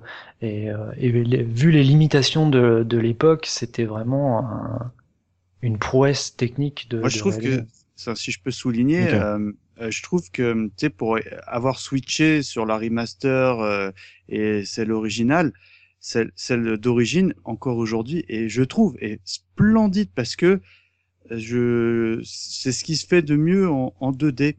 À tel point que, bah, moi, avec, avec mes gamins, on s'est même dit, ah, va falloir qu'on en fasse, on en fasse des perlamas. Et évidemment, sur un, non, mais ça s'y prête complètement. Les personnages, les tentacules, tout ça, euh, visuellement s'y prête complètement. Et euh, le jeu, je sais pas, il a, il a 25 et quelques années. Visuellement, euh, déjà, je l'ai dit en début d'émission, je trouvais qu'il envoyait. Euh, et Aujourd'hui, je trouve qu'il envoie encore très, très, très, très bien. Enfin, il est, il y a rien de au niveau de lisibilité qui, qui peuvent te gêner dans ta progression de jeu. Et, et vraiment, c'est assez même chatoyant pour pour l'œil, malgré que ce soit complètement fait en pixels. On apprend dans les commentaires et ça souligne encore le euh, ce que disait Biscotte, c'est que les décors en fait ont été vraiment travaillés de façon euh, très volontaire en ce sens, c'est-à-dire que ils sont plutôt euh, ils sont volontairement assez anguleux. Alors t'as Mhm. parlé de rondeur et de décors mous, mais en fait quand tu les, les regardes, ils sont relativement anguleux et c'était voulu pour éviter des effets de pixels flottants. Euh, C'est des problèmes qu'ils ont beaucoup eu sur Monkey Island apparemment. C'est quoi Euh, des pixels flottants? ah bah c'est quand tu fais une animation en fait, tu, euh, je sais pas si tu as regardé déjà ces, ces vieux jeux quand tu as des personnages qui bougent, notamment Monkey Island, et bah quand le personnage se déplace, tu as autour de lui des pixels parfois qui changent, qui bougent. Ah. Euh, parce qu'il faut refaire le décor au-dessous- euh, derrière ou qu'il faut refaire une perspective ou qu'il faut donner une impression de mouvement et euh, ça c'est une chose qu'il explique dans les commentaires que tu as dans la version remaster et qui sont euh, là aussi un, un des plus et quelque chose de très intéressant comme moi je connaissais les jeux et j'ai pas écouté les, les dialogues du jeu cette fois-ci j'avais toujours les commentaires du remaster derrière et Ah, vous expliquez t'as- dû te régaler ah d'ailleurs. bah oui, vous expliquez ce, ce genre de choses. Et puis, il travaillait aussi avec euh, d'abord un croquis qui était scanné pour ensuite en faire une version numérique. Donc ce que tu vois aujourd'hui, c'est peut-être euh, l'expression du croquis qu'il y avait à l'époque, puisque quand ils ont fait le remaster, ils sont repartis des croquis, si tu veux.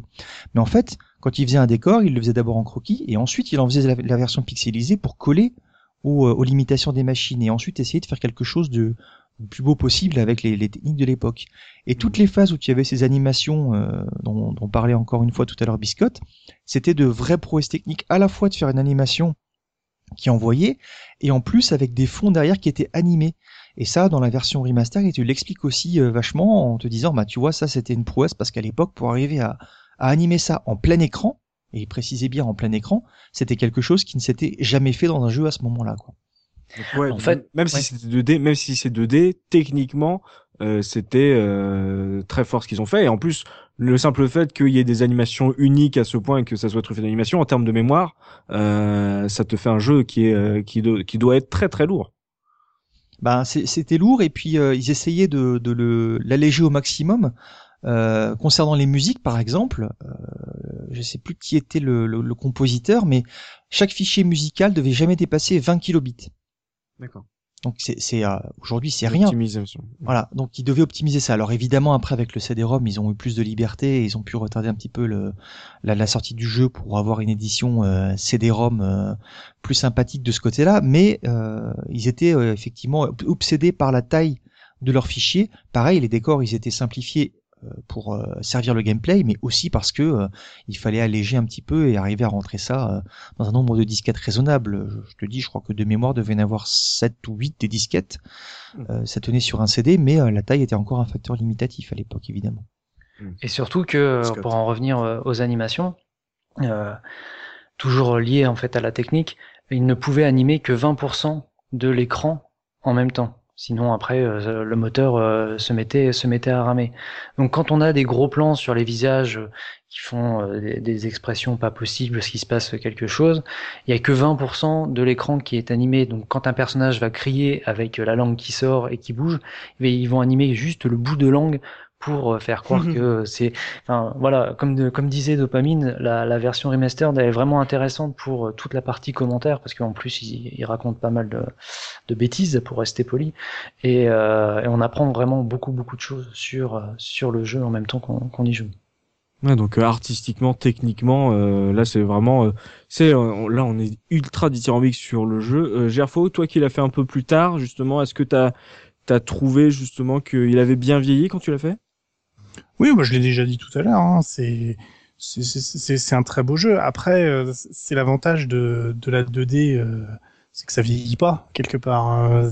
Enfin, il y a y a, bon, y a des vieux vieux jeux qui, qui, qui, qui, dont on sent le poids des ans, mais là il y a, y a un tel euh, effort d'animation. Alors je connaissais pas tous les détails dont on vient de parler sur le, les pourcentages d'animation ou l'optimisation de, des, des fichiers de ressources, mais mais enfin on, on sent que c'est des choses qui ont été très travaillées, on sent l'envie. Alors après, quand on connaît en plus, euh, voilà, les, les Gugus qui sont derrière et que euh, on se souvient un peu des, de, de leur envie, toujours un peu de, de mettre ce, ce côté euh, euh, Tex Avery, j'ai envie de dire, dans, Mhm. dans ces, ces inspirations dont ils ont, dont ils ont beaucoup parlé.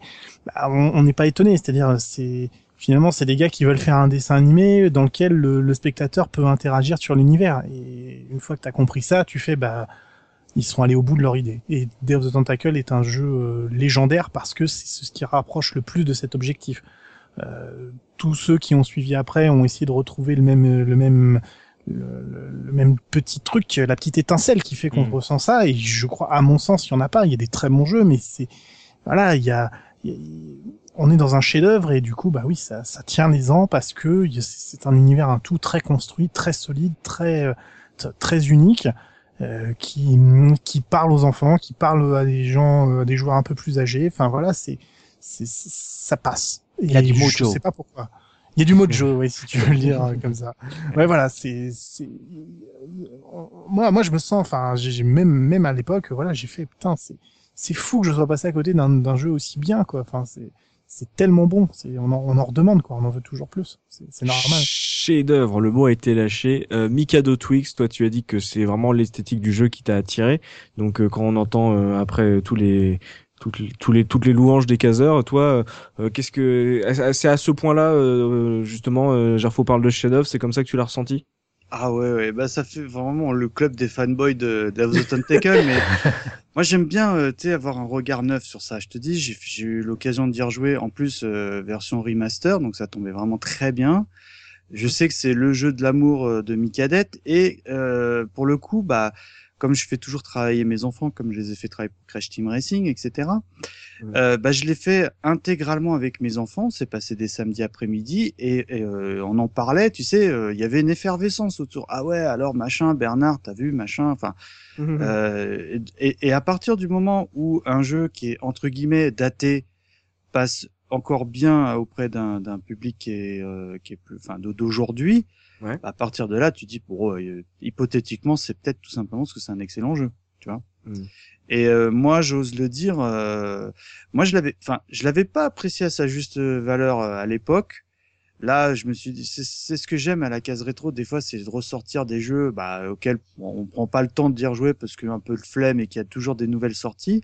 Et je suis vraiment très très satisfait qu'on on, finalement fasse ce, ce- d'avoir été entre guillemets obligé de refaire ce jeu Mm. pour les besoins de l'émission et je me suis régalé quoi. Il y a, j'ai, j'ai adoré de, de bout en bout quoi. Mm. Et donc euh, par rapport au remaster, toi tu trouves que euh, le côté vectoriel, même si tu, toi qui es un grand fan justement du, du pixel, euh, on va dire le remaster est, est, est aussi bon euh, que que la version pixelisée quoi. Alors euh, moi, bah comme je te dis, sur le remaster, tu as la possibilité d'avoir les deux versions. Mhm. Je crois que tu appuies sur F1, ça switch immédiatement. Et euh, à titre personnel, je serais très curieux d'avoir l'avis de mes comparses, notamment ce- celui de Biscotte. Mais moi, j'ai trouvé que ce remaster était exceptionnel parce que euh, il y a un truc que je déteste dans le rétro gaming, c'est euh, les espèces de shaders qu'on peut avoir. Tu sais les euh, les euh, Les lissages euh, de merde. voilà, tu sais, les, les scanlines ou les eagles, Ouais. je sais pas quoi. Enfin, Tosmo, si tu nous écoutes, tu pourrais nous éclairer. et et, euh, et d'ailleurs, je l'avais mis, j'avais mis Tosmo, genre, ah, tu me fais un truc où les scans sont propres et tout, machin et tout, sur les différents émulateurs qu'il nous fait. Et j'étais un petit peu inquiet. Je me dis, j'espère qu'ils vont pas faire un truc où on va ressortir la vieille version, on va lui mettre un, un effet dé- épouvantable pour dire, oh, vous avez vu, c'est le remaster. Et ben pas du tout. De tout ce que j'ai pu voir en remake, remaster, euh, ce que vous voulez, c'est, je trouve, c'est de loin le celui qui m'a le plus bluffé. Et comme je l'ai dit, en plus ils ont un petit peu corrigé les trucs de gameplay qui me qui me dérangent aujourd'hui. Et c'est pour moi c'est la version à faire euh, si quand tu as- n'as jamais fait le jeu. Biscotte, t'es d'accord? Euh, oui, euh, oui, dans le sens où aujourd'hui on, on peut facilement euh, faire cette version sans, sans aucun problème. Après, euh, moi je reste, euh, je reste pour le, la version pixel art. Ils auraient ressorti la version remastered sans euh, retravailler tous les dessins, ça m'aurait pas dérangé aurait- plus que ça. Il y, a- il y aurait, aurait pas d'intérêt aujourd'hui de, tu vois, du coup. Bah juste moi, euh, je- la facilité de d'y jouer sur euh, sur différents supports et de voir en fait que euh, le, le Ah. gameplay euh, n'a pas n'a pas tant vieilli que ça même si euh, ils ont ils ont modifié quelques quelques, fonctionnalités. Euh, J'ai entendu justement, je crois que c'est sur Gamecube, Gotos qui regrettait que dans cette version remastered, il n'y ait pas une version 16 neuvième pixel art. oui Qu'on oui puisse oui. switcher, mais qu'on Ouais, ouais. on ne puisse pas avoir le plein Ah oui, écran vrai pixel art avec l'interface nouvelle. C'est le truc qui gêne un petit peu. C'est, c'est- je me suis fait la remarque hein, parce que là, ils ont vraiment repensé le truc pour que le jeu soit en 16.9, qui utilise vraiment tout, tout, enfin les écrans d'aujourd'hui. Et quand tu switches, en, en effet, le jeu repasse en, en 4 tiers avec les menus sur l'écran. Du coup, je trouve qu'en lisibilité, tu perds énormément. C'est c'est l'original, quoi. Voilà. Oui, oui, c'est Dans le original, mais euh, Bon, vu qu'on peut switcher, euh, ça aurait été pas mal qu'il y ait eu également euh, cette euh, ultime possibilité, quoi. Ouais, je trouve que c'est une affaire de goût, ça peut-être. Moi, je suis un peu un, Après la, un la extrémiste version là-dessus, quoi. euh, la, la version lycée euh, est, est très propre. hein. Il y a pas il y a, il y a rien à acheter. Hein. C'est euh, c'est juste après comme disait Dopa, c'est une affaire de goût. hein. Moi je préfère Oui. je préfère rester sur sur mon vieux pixel carré, mais euh, la, la version la version lycée est très propre. hein. Il y a pas T'es, t'es d'accord pour dire que c'est pas un, un espèce d'upscale euh, honteux, c'est qu'ils Ah non, non, ont ils ont, ils vraiment ont, ils ont vraiment retravaillé. zéro. euh, oui, oui. Ils ont tout, tout redessiné et euh, c'est un vrai, un vrai boulot, quoi. C'est pas. C'est un pas- vrai remake, quoi. Enfin, un remaster, quoi. C'est pas, oui, c'est pas le, les versions HD qu'on a actuellement sur, Mm. euh, sur certains jeux. Et ben dis donc, sur toutes les parties de ce jeu, vous m'avez vendu un jeu culte, on a entendu chef-d'œuvre, euh, jeu de légende, euh, vous, voilà, ça m'avait convaincu, euh, il faut que je me le fasse limite avant avant la fin de l'année. Euh, donc euh, avant de passer à la revue de presse, on va faire une petite pause musicale avec Mikado Twix, là on parlait des voix, de l'univers, qu'est-ce que ça vaut euh, musicalement parlant ce Deus of the Tentacle, Mika? Alors je sais pas si vous allez m'adorer ou pas, mais je trouve que c'est peut-être le petit truc qui pêche. C'est-à-dire, je m'explique. Euh, euh, moi, j'ai envie, de- j'ai plus envie de parler de d'ambiance sonore que de de- d'OST comme on aime en parler régulièrement parce que euh, je suis forcé de reconnaître que la musique accompagne, accompagne bien le jeu, mais mais en revanche, je j'achèterais pas le CD pour l'écouter en voiture, par exemple. Tu vois, je trouve que c'est c'est relativement euh, insipide. Mais le terme euh, n'est pas péjoratif. hein. C'est-à-dire que dans le cadre de, de Dare the Tentacle, ça, ça marche très très bien. Bon, prix à l'unité, euh, voilà quoi. C'est propre, mais euh, ça me porte pas du tout quoi. Alors faut savoir que euh, la bande originale à l'époque avait été composée sur un système développé en interne qui s'appelle le iMuse par euh, trois musiciens qui sont euh, vraiment euh, de la maison LucasArts qui ont fait qui ont développé énormément ce- tous les jeux dessus, à savoir Clint Bajakian, Peter McConnell et euh, Michael Land. Donc euh, faut savoir que pour ce premier, bon, il a, il a travaillé sur du Monkey Island 2, euh, tous les Star Wars euh, qu'il pouvait avoir à l'époque, Indiana Jones. Plus récemment, ça va plaire en face sur euh, Siphon Fighter. Et Pardon, ça, ça me pardon, fait- pardon, pardon. Sur Siphon. Fighter.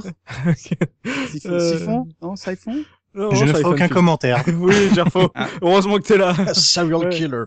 Ah ouais, il a bossé sur Siphon Filter.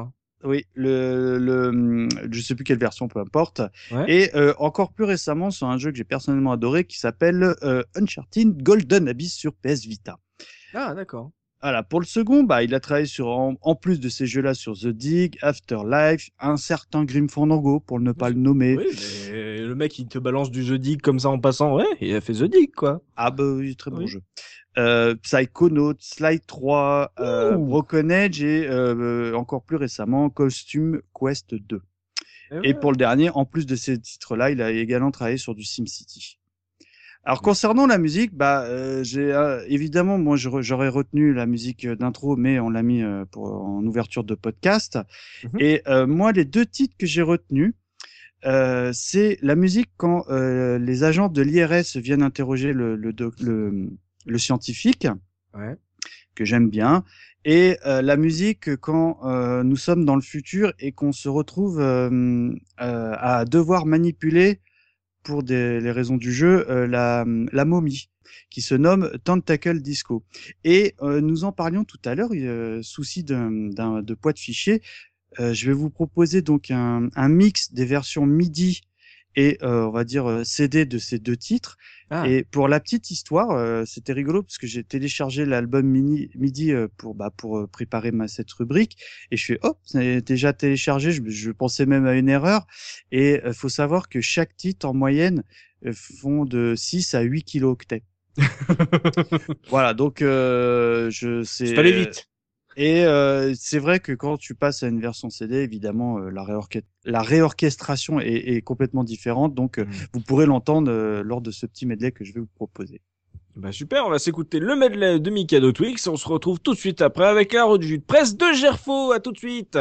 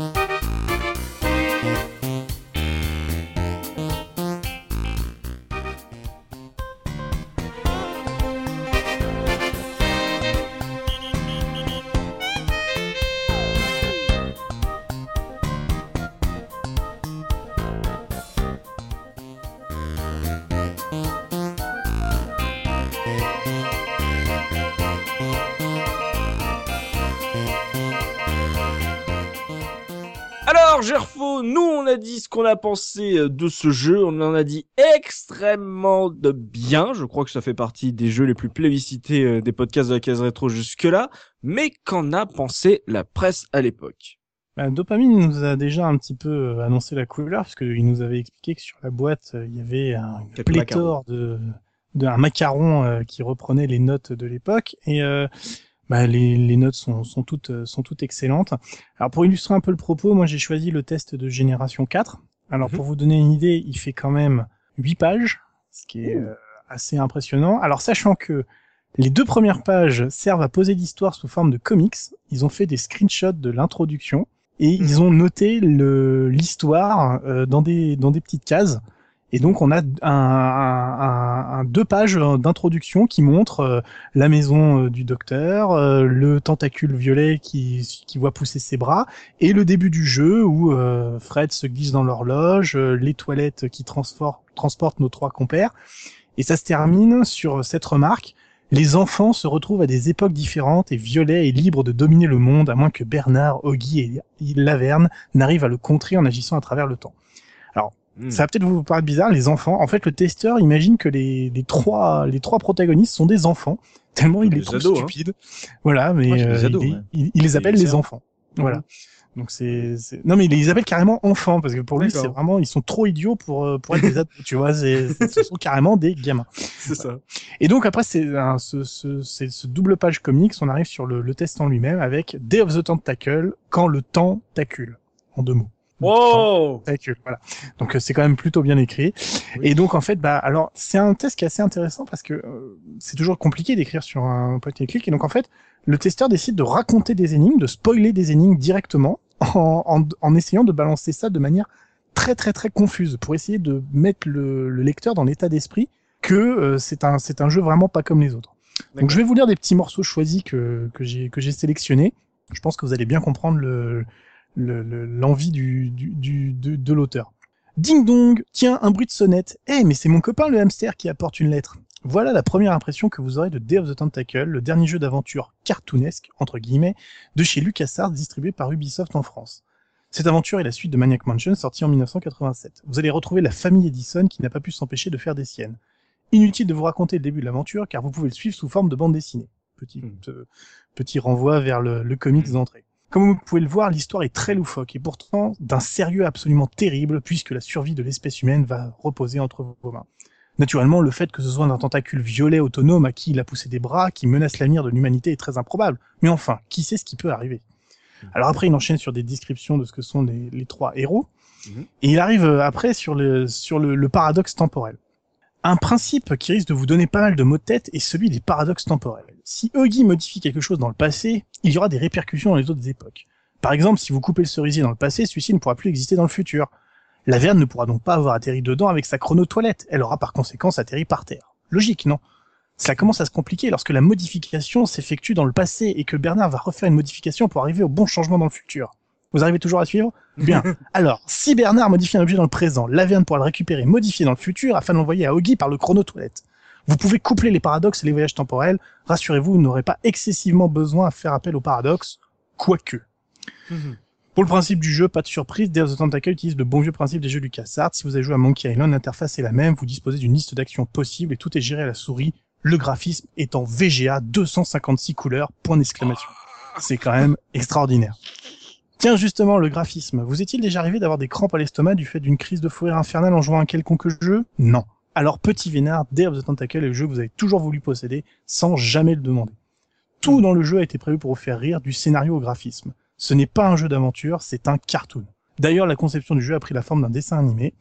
Et donc, derrière, on a deux pages d'interview euh, de Dave Gross et Tim de la Cruz. Ben oui, parce qu'à l'époque, Tim Schafer ne se présentait pas comme Tim Schafer, il s'appelait Tim de la Cruz. Ah, je savais donc, pas. Ils sont allés le, ils sont allés les interviewer, donc ça constitue les deux dernières pages du, du, du test. Hmm. Donc après avoir mis Dave Grossman et Tim de la Cruz, les deux géniaux, deux géniaux créateurs de Day of the Tentacle sur une chaise électrique et les avoir joyeusement brûlés et avoir joyeusement brûlé toute leur bande dessinée, ils ont enfin voulu répondre aux questions sur leur nouveau jeu loufoque. Et donc s'ensuit des storyboards qui ont été fournis euh, par l'époque et qui donc sont reproduits euh, euh, dans, Génération 4 et, un ensemble de questions, avec notamment cette question intéressante qu'entendez-vous par dessin animé interactif?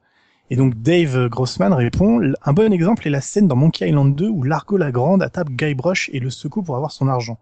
Les gens sauvegardaient le jeu à ce moment, ainsi ils pouvaient revoir la scène à nouveau. Dans Day of the Tentacle, ce genre d'action et de réaction de dessin animé est constamment présent.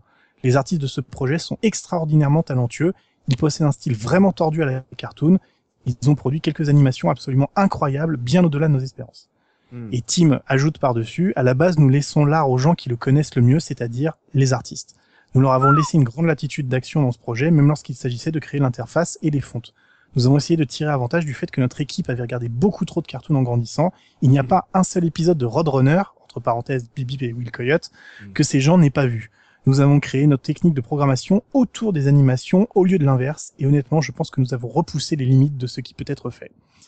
Voilà. Donc on est vraiment sur des déclarations d'un aspect créatif absolument unique et pour lequel bah, les, auteurs sont, vraiment tout à fait emballés puisque là on arrive euh, donc aux notes graphisme 18, son 16, animation 19, durée de vie 16 et un intérêt global de 94%, génération d'or absolument emballé et rajouté par deux testeurs complémentaires qui viennent mettre leur, leur petit grain de sel.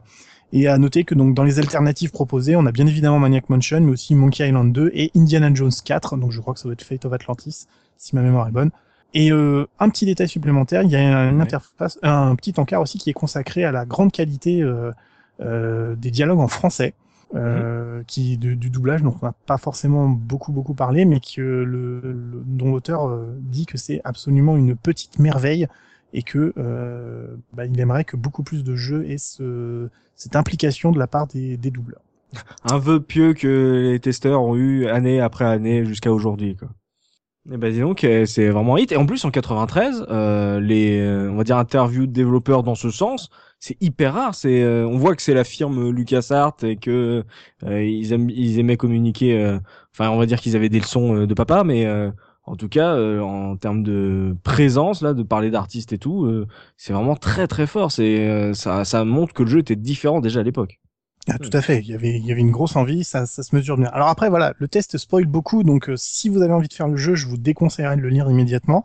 Mais je trouve qu'il est, euh, il est très bien rythmé et donne, euh, donne très envie de jouer. C'est presque une, la meilleure publicité qu'on pouvait trouver euh, à l'époque, je pense, pour, pour se donner envie d'y jouer. T'as regardé à peu près les notes euh, ailleurs, c'était à peu près à ce niveau-là, genre euh, on, est toujours, on 90? est toujours sur des sélections euh, très fortes, plus de 90%, euh, voilà. Et même les, au niveau du remaster, on peut regarder, c'est, il y a toujours un engouement et très peu de, défauts qui sont mis en avant. Euh, De mémoire, Gamecube, je sais, lui avait donné un 9 select. Enfin, c'est vraiment, euh, on est sur du, du très très lourd, que ce soit pour le jeu d'époque ou pour la version remaster, avec euh, juste des petits points sur des tout tout tout tout tout tout, tout petits détails de rien du tout qui sont vraiment pas vraiment pas handicapants pour se lancer dans cette dans cette aventure même aujourd'hui. Bah, donc un jeu définitivement cool. Donc euh, encore plus euh, si vous qui écoutez le podcast euh, euh, n'avez pas apprécié euh, Days of Tentacle ça vous a, ça vous a endormi quand vous l'avez fait n'hésitez pas justement à partager votre expérience sur le sur le jeu dans les commentaires du podcast histoire d'avoir un autre avis que, que le nôtre et celui de, de la presse. On va passer aux anecdotes maintenant avec Biscotte histoire de voir si on a oublié des choses sur ce Days of the Tentacle. On, on a donné beaucoup d'anecdotes. Est-ce qu'il en reste Biscotte? Oui, alors je vais pouvoir euh, vous en donner deux, trois, et en essayant de pas trop trop vous spoiler sur euh, sur certaines énigmes. Alors euh, déjà, euh, bah, Dopamine en a parlé au début du podcast sur la sur le, le générique du début qui a été fait par un stagiaire. Et en fait, ce générique, euh, au début, euh, il voulait mettre tous les crédits euh, du jeu au début, comme dans les dans les vieux films. Sauf que le générique faisait 7 minutes, qui était peut-être un petit peu long pour les joueurs. Donc euh, ils l'ont ils l'ont recoupé. Mm. Alors toujours euh, dans la conception du, du jeu, on, on devait, comme pour Maniac Mansion, retrouver six protagonistes qui étaient euh, qui devaient être jouables, mais euh, bah, pour souci de, de réalisation et euh, d'ergonomie dans, dans le jeu, ils en ont gardé que trois. Donc ils ont gardé donc Bernard pour son côté nerd. Et euh, Laverne, qui a été inspiré par une ex-petite amie de Grossman, oh, et Augie, qui était un fan de Megadeth que Schaeffer avait rencontré. Mais il faut savoir que euh, les trois autres personnages, c'était euh, donc Chester, un poète noir de la Beat Generation, Razor, une musicienne qu'on avait déjà joué dans Maniac Mansion, et euh, Moonglow, un hippie. Euh, Donc euh, il y a juste euh, le Chester, donc le, le poète noir, qui sera repris pour euh, faire les jumeaux de la famille Edison, donc qui, va, qui vont changer de, de couleur puisqu'ils sont, ils sont blancs dans, dans le jeu. Mhm. Euh, après, j'aimerais bien vous parler en fait des références qu'on a dans le jeu. On, on en a parlé euh, dans l'univers que le jeu était très référencé. Euh, Il y a beaucoup de références euh, au Monkey Island, surtout dans les dans les dialogues et, et aussi dans la fin du jeu. Donc, je vais pas vous en parler, mais euh, Ah. la la fin du jeu est très très très référencée au Monkey Island.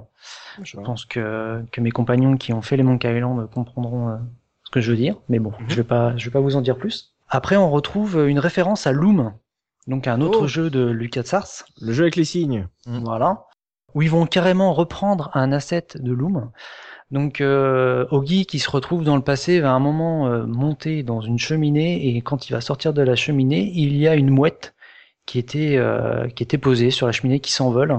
Et cette mouette, c'est un asset, donc euh, un asset c'était un, un sprite Mhm. du jeu Loom. Et d'ailleurs, cette mouette est créditée à la au générique de fin. C'est bon ça. il y a marqué donc euh, cette euh, mouette apparaît dans le jeu Loom. Ça, c'est bon, ça. Courtesy of Loom, ouais. Euh, On retrouve aussi euh, une référence à Sam Max dans un tableau de, du manoir. Il y a beaucoup aussi de références à Star Wars. Ah, à peine, Alors. à peine. hein. À peine. On va retrouver donc euh, dans les décors des photos, des calendriers, un casque aussi de Stormtrooper. Mais il y a des références un peu plus subtiles quand euh, donc euh, Bernard va ramasser des pièces. Donc au début, euh, il ramasse pièce par pièce et il tombe sur une pièce où il fait ah 1977. Euh, date, euh, date euh, bah, de ma naissance, euh, soit, soit disant en passant, mais aussi de la sortie du premier euh, Star Wars. Euh, une, euh, une référence. Biscotte, il est aussi vieux que Star Wars. Ah, Je suis ton père. Euh, Star Wars. C'est trop classe. Il y a Dopa. Euh, une autre petite référence qui m'a beaucoup amusé, c'est euh, à un moment on doit composer un numéro de téléphone pour appeler euh, une euh, une vente en ligne, euh, Téléachat. une- un téléachat, voilà. Et le numéro de téléphone, quand on convertit euh, les chiffres, on obtient donc euh, 1 800 Star Wars. Ah ouais? Ouais. Ouais. Et euh, donc, enfin voilà, c'est c'est assez rigolo. Tu as celle du Alors- pendule aussi pour Star Wars? Ah, La première fois qu'il ouvre le passage secret du fameux pendule dont je parlais tout à l'heure, il dit This is all too easy. C'est vraiment trop facile. Comme Ah, Vador. This is all too Ah, easy, c'est exactement ce que dit Vador, Vador quand quand il- il met Ah oui. euh, Yann Oh là là. Dans le quand il va le, le cryogéniser en fait. Non, c'est c'est face à Luc, quand il essaye de cryogéniser Luc. Quand il se bat Ah, exact, ça, exact, dans la, oui, dans oui, la oui. chambre. Oh là là là dans là, la même non, chambre. Mon Dieu, je vais là, fâcher. Heureusement que je suis là. Mais- Ah oui, après, il perdu, fait hein. impressionnant. Mais ça, tu sais C'est ça, voilà, c'est ça. Ça, c'est l'Empire contre-attaque sur Game Boy. C'est normal. c'est normal. C'est normal. Putain, on a, on a tous fait ce jeu, je sais pas pourquoi. Sur Game Boy, hein, bien sûr. D'accord, ouais, ouais, grosse référence à Star Wars, du coup. Alors par contre, on on n'a pas on n'a pas dit euh, durant le, le podcast, mais euh, Maniac Mansion est jouable euh, dans Day of the Tentacle entièrement. Euh, un ordinateur dans la dans la chambre Ah oui de- d'un des fils de d'Edison, quand on on va interagir avec, on lance le jeu et même sur euh, sur PS Vita et PS4, on lance le jeu Maniac Maniac Mansion et jouer à Maniac Mansion sur PS4, c'est quand même un kiff absolu. Et jouer, jouable intégralement, c'est pas. euh, Ah oui, oui, c'est pas une démo, non. ouais. C'est génial, ça.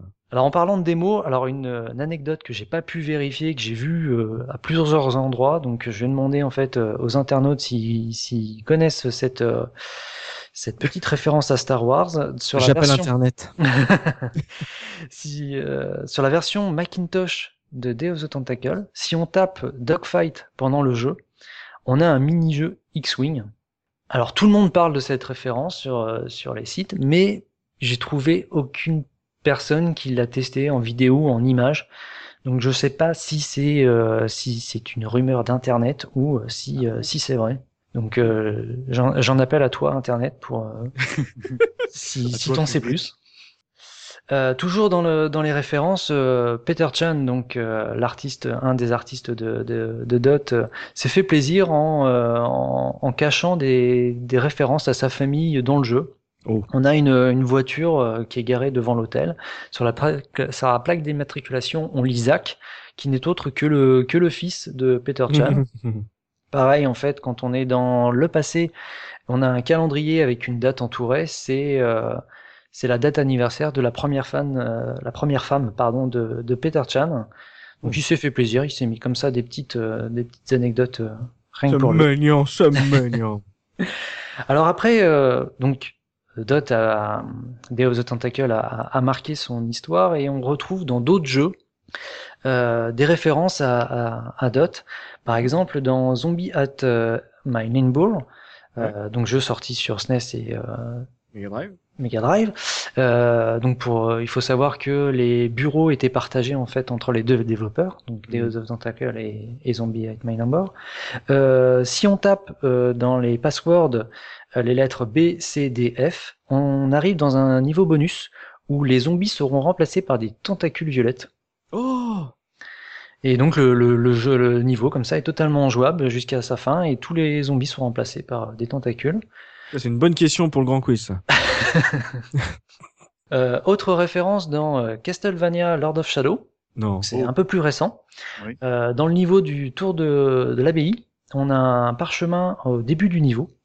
Et euh, dans ce parchemin qui euh, fait référence à un soldat, enfin un soldat pardon, fait référence à Sœur Laverne et frère Bernard, et est signé oui. par euh, la lettre H, donc Ogi. Oh, c'est beau. Super. Et enfin, dans Borderlands 2, donc euh, un autre jeu récent, euh, dans des étagères où il y a des plots orange, des plots de sécurité, Ah on peut voir euh, une, un plot violet avec des petits bras et un plot vert, donc oui, qui font oui. référence aux tentacules. euh. Putain, c'est vrai. J'avais pas, j'avais pas tilté, je l'ai vu ce truc-là, j'ai pas tilté sur le coup. Ah il a, il a, il a inspiré maintenant. C'est, une, une influence de développeur maintenant. bah ouais, attends, jusqu'à très récemment, euh, justement, en face, sur un jeu que tu connais très bien qui est Rocket League, un des éléments que tu peux mettre sur ton toit et que tu peux gagner, c'est un tentacule. Exact. Oui. ouais. Je sais, je l'ai sur mon toit. voilà. Si seulement Borderlands 2 avait pu être aussi drôle que Day of the Tentacle, ça aurait été bien par contre. Parce que L'humour, c'est pas ça quand même, hein, l'hommage, mais bon, il manquait quand même un petit peu de scénario et d'écriture hein, derrière. Bref, Ah. je digresse. Euh, donc on a, pas, on a parlé euh, de pas mal de fois donc de la version remastered, Ouais. Euh, mais il y a une rumeur comme quoi il y avait une autre version euh, de Day of the Tentacle qui était en cours de, C'est de pas une rumeur. hein. Ah, ouais, mais enfin, on n'a pas de, de preuves vraiment concrètes sur cette Cachez version. le morceau parce que là, on ne sait pas de quoi vous parlez. Ah, Donc, avant le, le rachat de, de Disney par euh, de Disney par LucasArts, non, Mhm. De Non, c'est LucasArts par Disney, voilà, je vais y la arriver. fermeture de LucasArts, quoi. Voilà. Euh, Il y avait une, une version qui était en cours de, de, de faisage, je vais dire, de euh, Day of the Tentacle en, en 3D. faisage, c'est très beau. Oui. Version- Euh, qui était en, en cours euh, donc de réalisation en pseudo 3D. Donc je sais pas trop, j'ai pas réussi à trouver de visuel ou de, de concept art de cette version-là. Mhm. Mais euh, ça aurait été une version qu'ils étaient en train de, en train de faire en, en pseudo 3D. Donc je pense que personnage en 3D, en, en décor en 2D. Mais bon, euh, une fois racheté, bah, cette version a été euh, a été abandonnée. D'accord. Et toi, tu dis que c'est pas qu'une rumeur, Mika. Bah, c'est ce que j'ai trouvé en fait quand je préparais mes notes. euh, sur le wiki du truc, c'est c'est c'est précisé quoi. Bon, après, je crois qu'il y a des fans pas- qui ont essayé de faire une version aussi. Ouais, euh, Ah. ça j'ai vu des, des, des, des, des vidéos en 3D de Et des de modèles et tout. hein. Ouais, ouais. Après, pour parler chiffres, euh, bah, j'ai trouvé un speedrun Oh, par euh, Alors Matt, attends, attends, attends. Alors speedrun, attends, sur ce jeu-là, ah, euh, à que tu veux faire une de- propale? 30 30 minutes. D'accord. 30 minutes? Bah, tu es, Ouais. tu es trop haut. Oh, Euh, donc, euh, Man Monkey Mud euh, fait le jeu en 18 minutes 28. Oula, ouais, mais il le pète, non? Mais c'est du... Non, non, même pas. C'est euh, c'est vraiment du par cœur. C'est d'ailleurs c'est assez marrant de le voir parce qu'il il a une tête de zombie. T'as l'impression qu'il joue pas en fait, qu'il bouge pas parce que c'est vrai, c'est vraiment du par cœur de chez Parker quoi. Je je sais même pas s'il y prend un, un réel plaisir d'enchaîner, euh, d'enchaîner, d'enchaîner. Ah, du coup, tu peux ça. pas faire moins alors. Euh, du-. Pour ce genre de jeu, tu peux pas tomber moins. Et c'est pas de... c'est pas du tout l'assisted. Ah non non non non. C'est du c'est du single segment et euh, c'est euh, voilà, il fait- il fait le il jeu, enfin, voilà. Il a optimisé le parcours, quoi. voilà ouais. ouais. Oh, la vache, 18 minutes. Et euh, pour finir, donc euh, toujours dans, dans les chiffres, euh, il faut savoir Mhm. que le jeu a été vendu à sa sortie à 80 000 exemplaires, euh, ce qui est considéré comme un succès modéré. Euh, Mais je- oui. LucasArts t'as jamais fait d'énormes ventes. oui, ouais. Mhm. Et j'ai oublié de dire d'ailleurs que euh, il y a une version qui est sortie. La première version était dans une boîte triangulaire qui est très joli. Oui. Euh, alors je pense que c'était que sur le sol euh, américain, mais c'est une, euh, une boîte en fait qui est, euh, bah, au lieu d'être rectangle, qui est triangulaire et qui est, qui est assez haute, qui reprend Mm. un petit peu la, la forme des tentacules et qui est et qui est donc qui a été sortie que que aux États-Unis.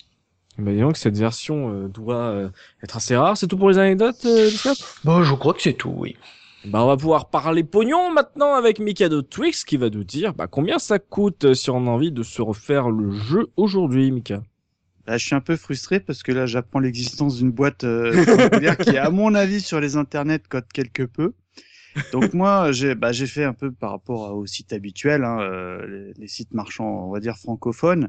Mhm. Et euh, bah, déjà, première surprise, il n'y a pas tellement de pièces de disponibles. Ah ouais. Euh, J'aurais cru que, euh, bah, que c'était un jeu qui aurait été massivement diffusé et pas tant que ça. Alors déjà, bah, j'ai trouvé quelques jeux en loose. Il faut savoir que euh, le prix varie entre 5 euros jusqu'à une quarantaine d'euros, plus euh, 3 à 5 euros de frais de port. Pour la loose? que je trouve, que je trouve. Bon, quand je dis loose, c'est genre t'as la boîte du CD, euh, t'as même pas la jaquette, quoi. Tu vois. Ouais, ouais. Bon, personnellement, j'y vois absolument pas intérêt. Alors, tu sais, euh, souvent les jeux euh, Lucas étaient réédités toujours en big box, mais dans le où euh, dedans t'as plusieurs jeux, notamment euh, ils appellent ça des boîtes collection. Mhm. Je suis désolé, j'ai oublié de noter le nom, mais je pense que tu avais les classiques d'époque. Mhm. Euh, là, il faudra compter autour d'une de 40 à 50 euros.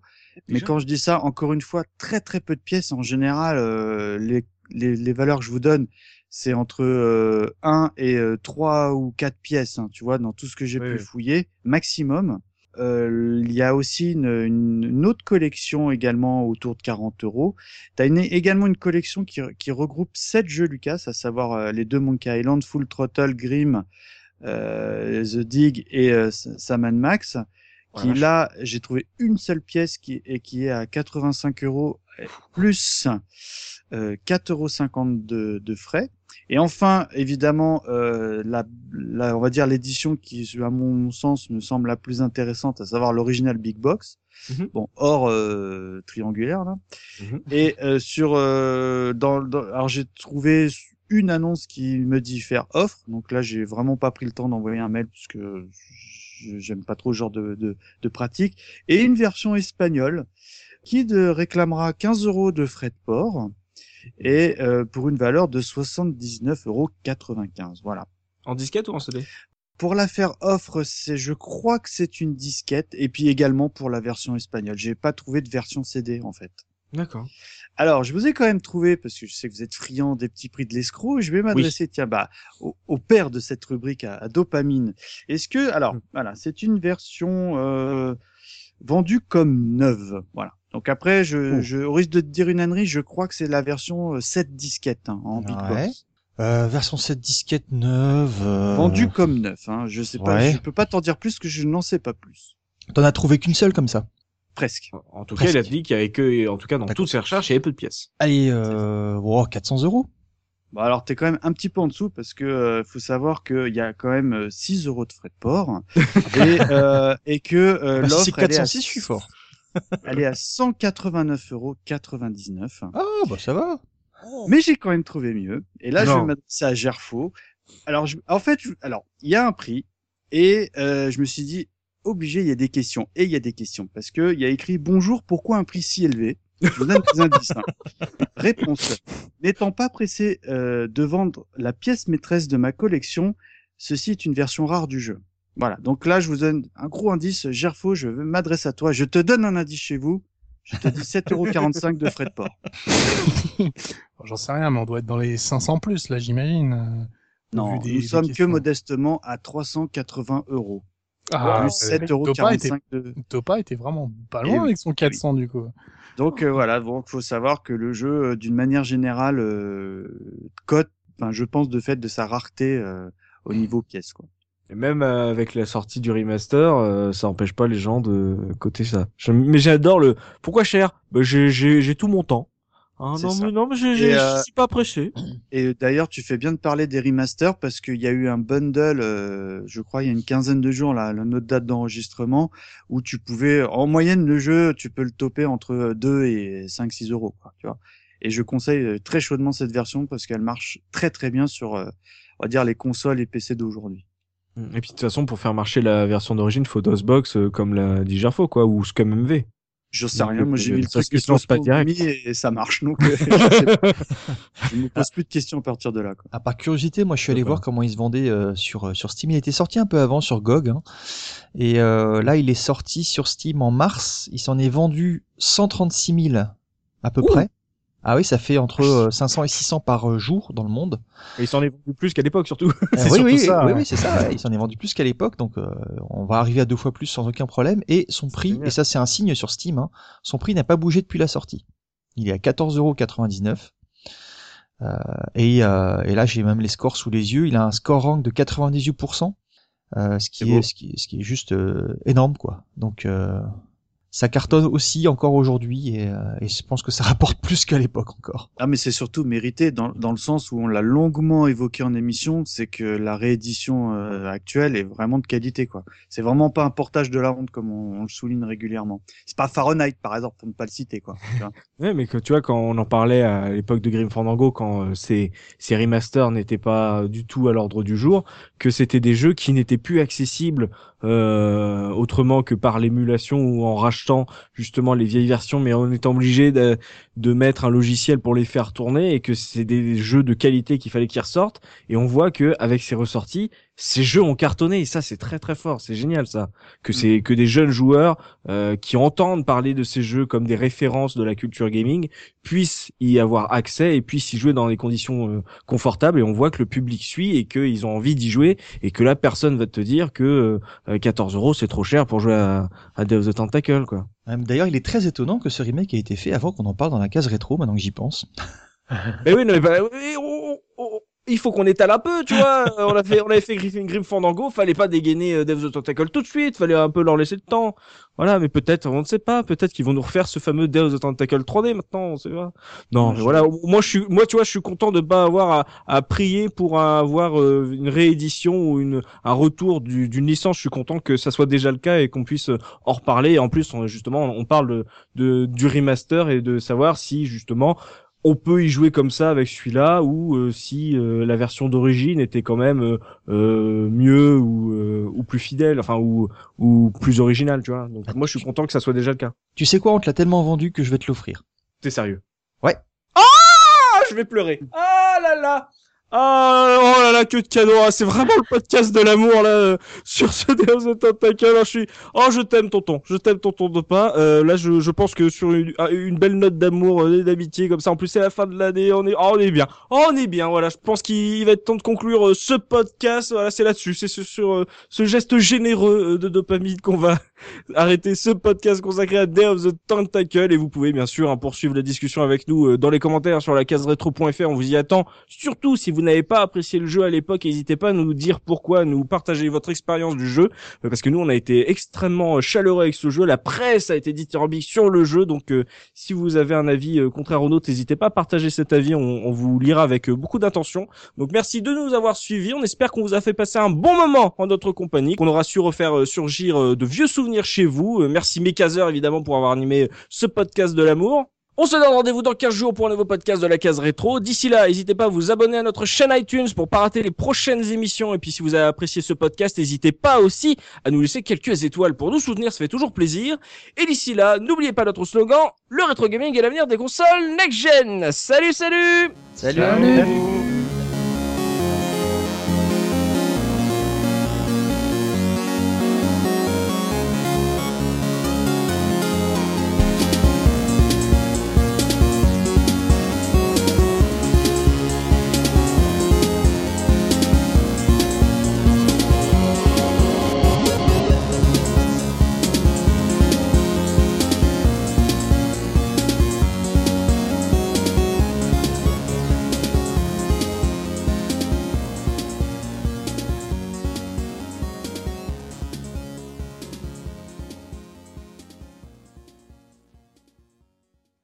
Alors sur Steam ou sur GOG euh, Sur Steam, je suis toujours sur Steam, moi. Ah, mais il rigolait, hein, c'était pour.